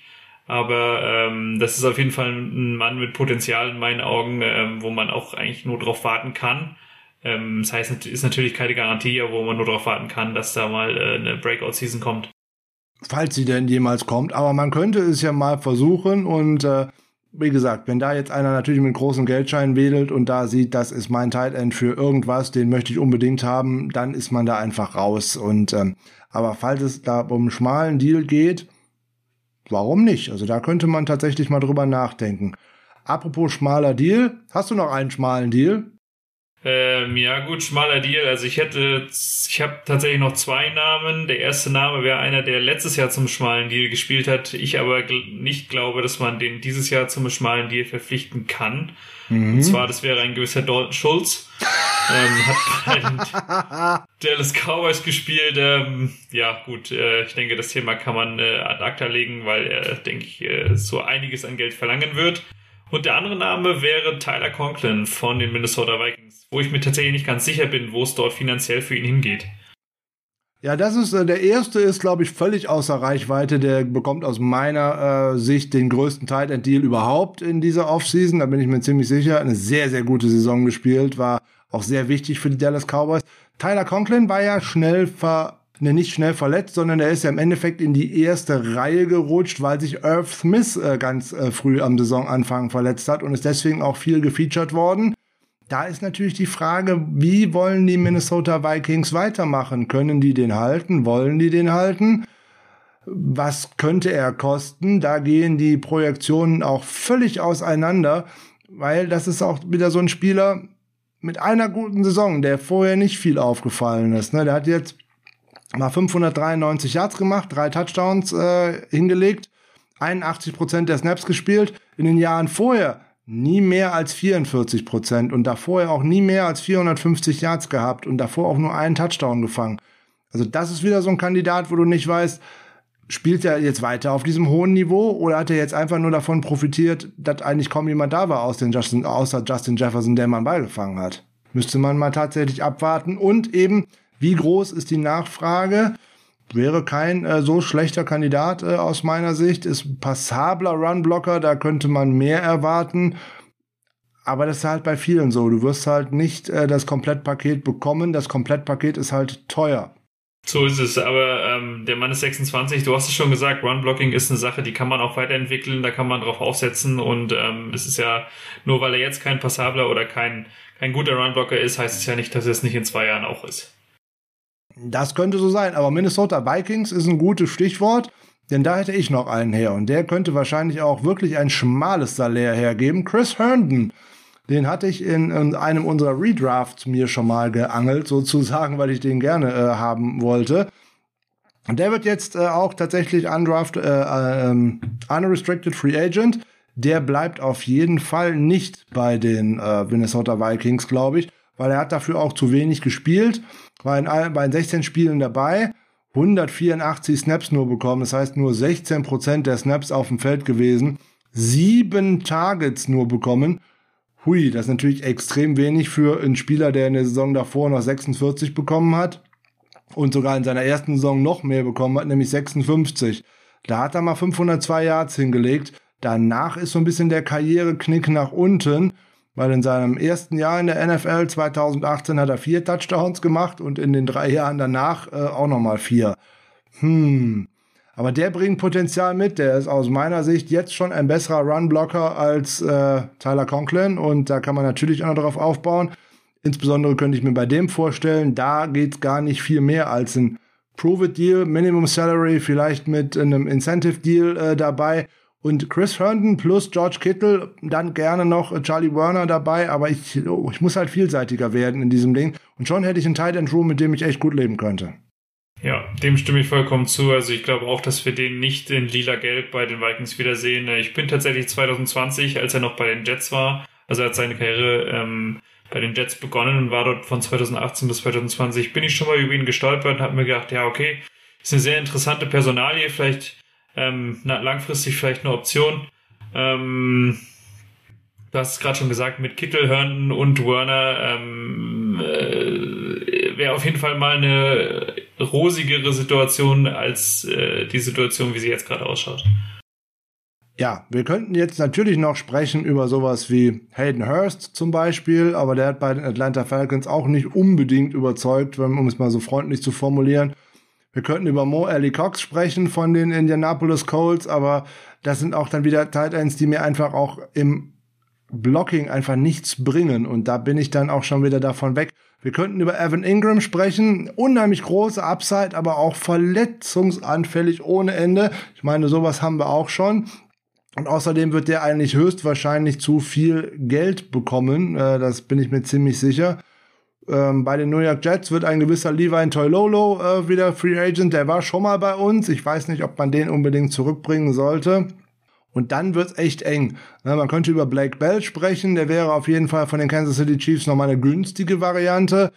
Und dann wird's schon übel. Ne? Ricky Seals Jones zum Beispiel. Ja, schön. Ähm, ein gutes Spiel und 15 schwache brauche ich dann auch nicht. Und äh, danach wird die Nummer schon echt dünn. Auf jeden Fall, also sehr, sehr viele Namen, die man, wenn man jetzt nicht so tief drin ist, äh, noch nicht gelesen hat. Ein Name vielleicht noch, der gerade 2020 und 2021 so ein klein wenig Fuß fassen konnte. Ähm, wir haben Mike Gesicki schon angesprochen. Ähm, dahinter gibt's noch einen gewissen Durham Smythe. Ähm, wird auch Free Agent. 2018 gedraftet worden bei den Dolphins in den ersten beiden Jahren zusammen 25 Targets, äh, kein Touchdown. 2020 äh, und 2021 zusammengerechnet 70 Targets äh, für fast 600 Yards. Ähm, man sieht eine Entwicklung. Ähm, ist vielleicht ein Name, den man sich merken kann. Wäre auf jeden Fall eine Alternative zur Alternative. Sollten die Los Angeles Chargers einen gewissen Donald Parham nicht zurückbringen, der wäre exklusiv Rights Free Agent, wäre der auch noch eine interessante Nummer der hat in dieser Saison den großen Entwicklungsschritt nicht gemacht, weil ihm, weil man ihm den Eltern an den alternden Cook vor die Nase gesetzt hat. Und das könnte in der kommenden Saison vielleicht auch immer noch so bleiben. Ansonsten sieht's echt übel aus. Also einen Will Disley von Seattle würde ich nicht unbedingt verpflichten wollen. Einen Jordan äh, Akings von den äh, Houston Texans würde ich nicht unbedingt verpflichten wollen. Und was da sonst noch so auf den Markt kommt, ja, also es sieht echt nicht so rosig aus auf Titans. Und da kann man aber auch definitiv schon sagen, das wird im Draft auch nicht groß anders aussehen. Da ist wieder ein, zwei gute oben an der Spitze dabei und danach gibt es aber einen steilen Abfall nach unten. Auf jeden Fall, da bleibt es wieder abzuwarten, welche Spieler dort äh, Kyle Shanahan und John Lynch aus dem Ärmel zaubern, ähm, was für ein Teil in Runde 5 gepickt wird und äh, wie tief er dann einschlägt. Falls man da überhaupt noch einen Tight End pickt und man nicht eher äh, darauf schaut, was geht denn vielleicht auch bei undrafted Rookie Free Agents. Da könnte natürlich auch wieder ein Running Back herkommen, um den Anfang von dieser Folge nochmal wieder ein bisschen ins Mittelpunkt zu rücken. Auch da waren die 49ers in den letzten Jahren sehr, sehr erfolgreich. Jetzt gerade äh, im letzten Jahr mal nicht. Da ist nicht so gut. Da hatten wir auch nur noch vier Kaderplätze über. Da war die Auswahl natürlich dann auch äh, geringer. Da war ein Wide Receiver bei und äh, den ist von Wes Walker auch nicht wirklich weiterentwickelt worden. Dem hätte man das zutrauen können, ähm, aber das hat auch nicht funktioniert.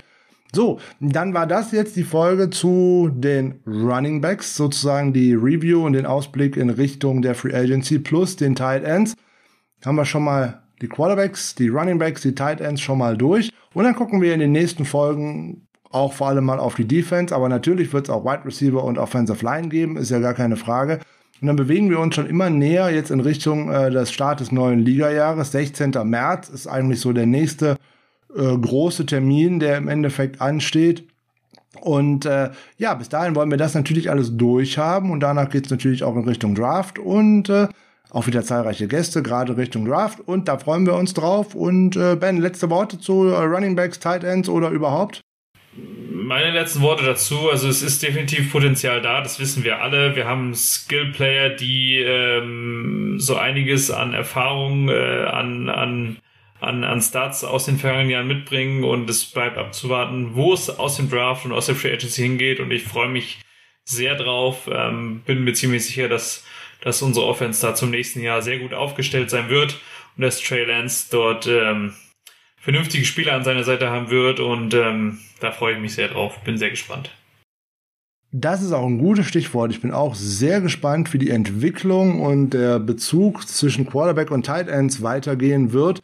Aus der kleinen Sample Size der zwei Spiele mit ähm, Trey Lance konnte man eher sehen, dass da eher die Bälle in Richtung Wide Receiver und Running Backs gehen und nicht so sehr in Richtung Tight Ends. Es wird spannend äh, sein zu verfolgen, ob das auch in der kommenden Offseason beziehungsweise in der Saison 2022 auch so sein wird, dann muss man den Kittelvertrag noch viel deutlicher hinterfragen aus meiner Sicht, falls er nämlich dann nicht mehr der große Mittelpunkt dieser Passing Offense sein sollte. Vollkommen richtig. Dem ist nichts hinzuzufügen. Schön, das warten wir ab. So werden wir sehen, was sich in den kommenden Wochen tut. Wir warten natürlich auch täglich eigentlich auf die Bestätigung von äh, neuen Coaches oder vielleicht auch dem einen oder anderen Spieler, der noch äh, einen Vertrag bekommt. Äh, Gerade mit äh, Laken Tomlinson sollte man nach Möglichkeit noch relativ schnell einig werden. Dann würde man nämlich ein bisschen Geld sparen von den Void Years, die hinten dran hängen. Warten wir ab, was sich da noch ergeben würde. Wenn es was ganz Aktuelles gibt, gibt es vielleicht eine Quick Reaction von uns. Ansonsten hören wir uns im Laufe der Woche mit der nächsten Folge, wahrscheinlich schon am Freitag wieder. Müssen wir mal abwarten, aber definitiv am nächsten Montag. In diesem Sinne, eine schöne Woche. Ja, leider jetzt erstmal kein Football, aber wir gucken euch so gut wie möglich, was mit News äh, anbelangt, auf dem Laufenden zu halten und uns weiterhin natürlich immer wieder mit Football zu beschäftigen. Oder Ben? Das sehe ich vollkommen genauso und es sind ja nur noch 208 Tage, bis wir wieder unsere Niners spielen sehen. So sieht's aus. Sind ja nur noch, wie du gerade gesagt hast, ist ja fast morgen und von daher verkürzen wir uns die Zeit natürlich wieder mit Heart of Chrome, gar keine Frage. California können wir alle gebrauchen, weil nach zwei, drei Tagen Sonne, die man hier mal so halbwegs hatte, ist der nächste Sturm hier schon wieder zumindest über NRW gezogen und auch heute war hier schon wieder nur, naja, grauer Himmel. Also ich bin dann doch eher lieber in Kalifornien am Strand und mache mir da warme Gedanken. Heart of Chrome, California, schöne Woche, macht's gut, bis bald. Macht's gut, ciao.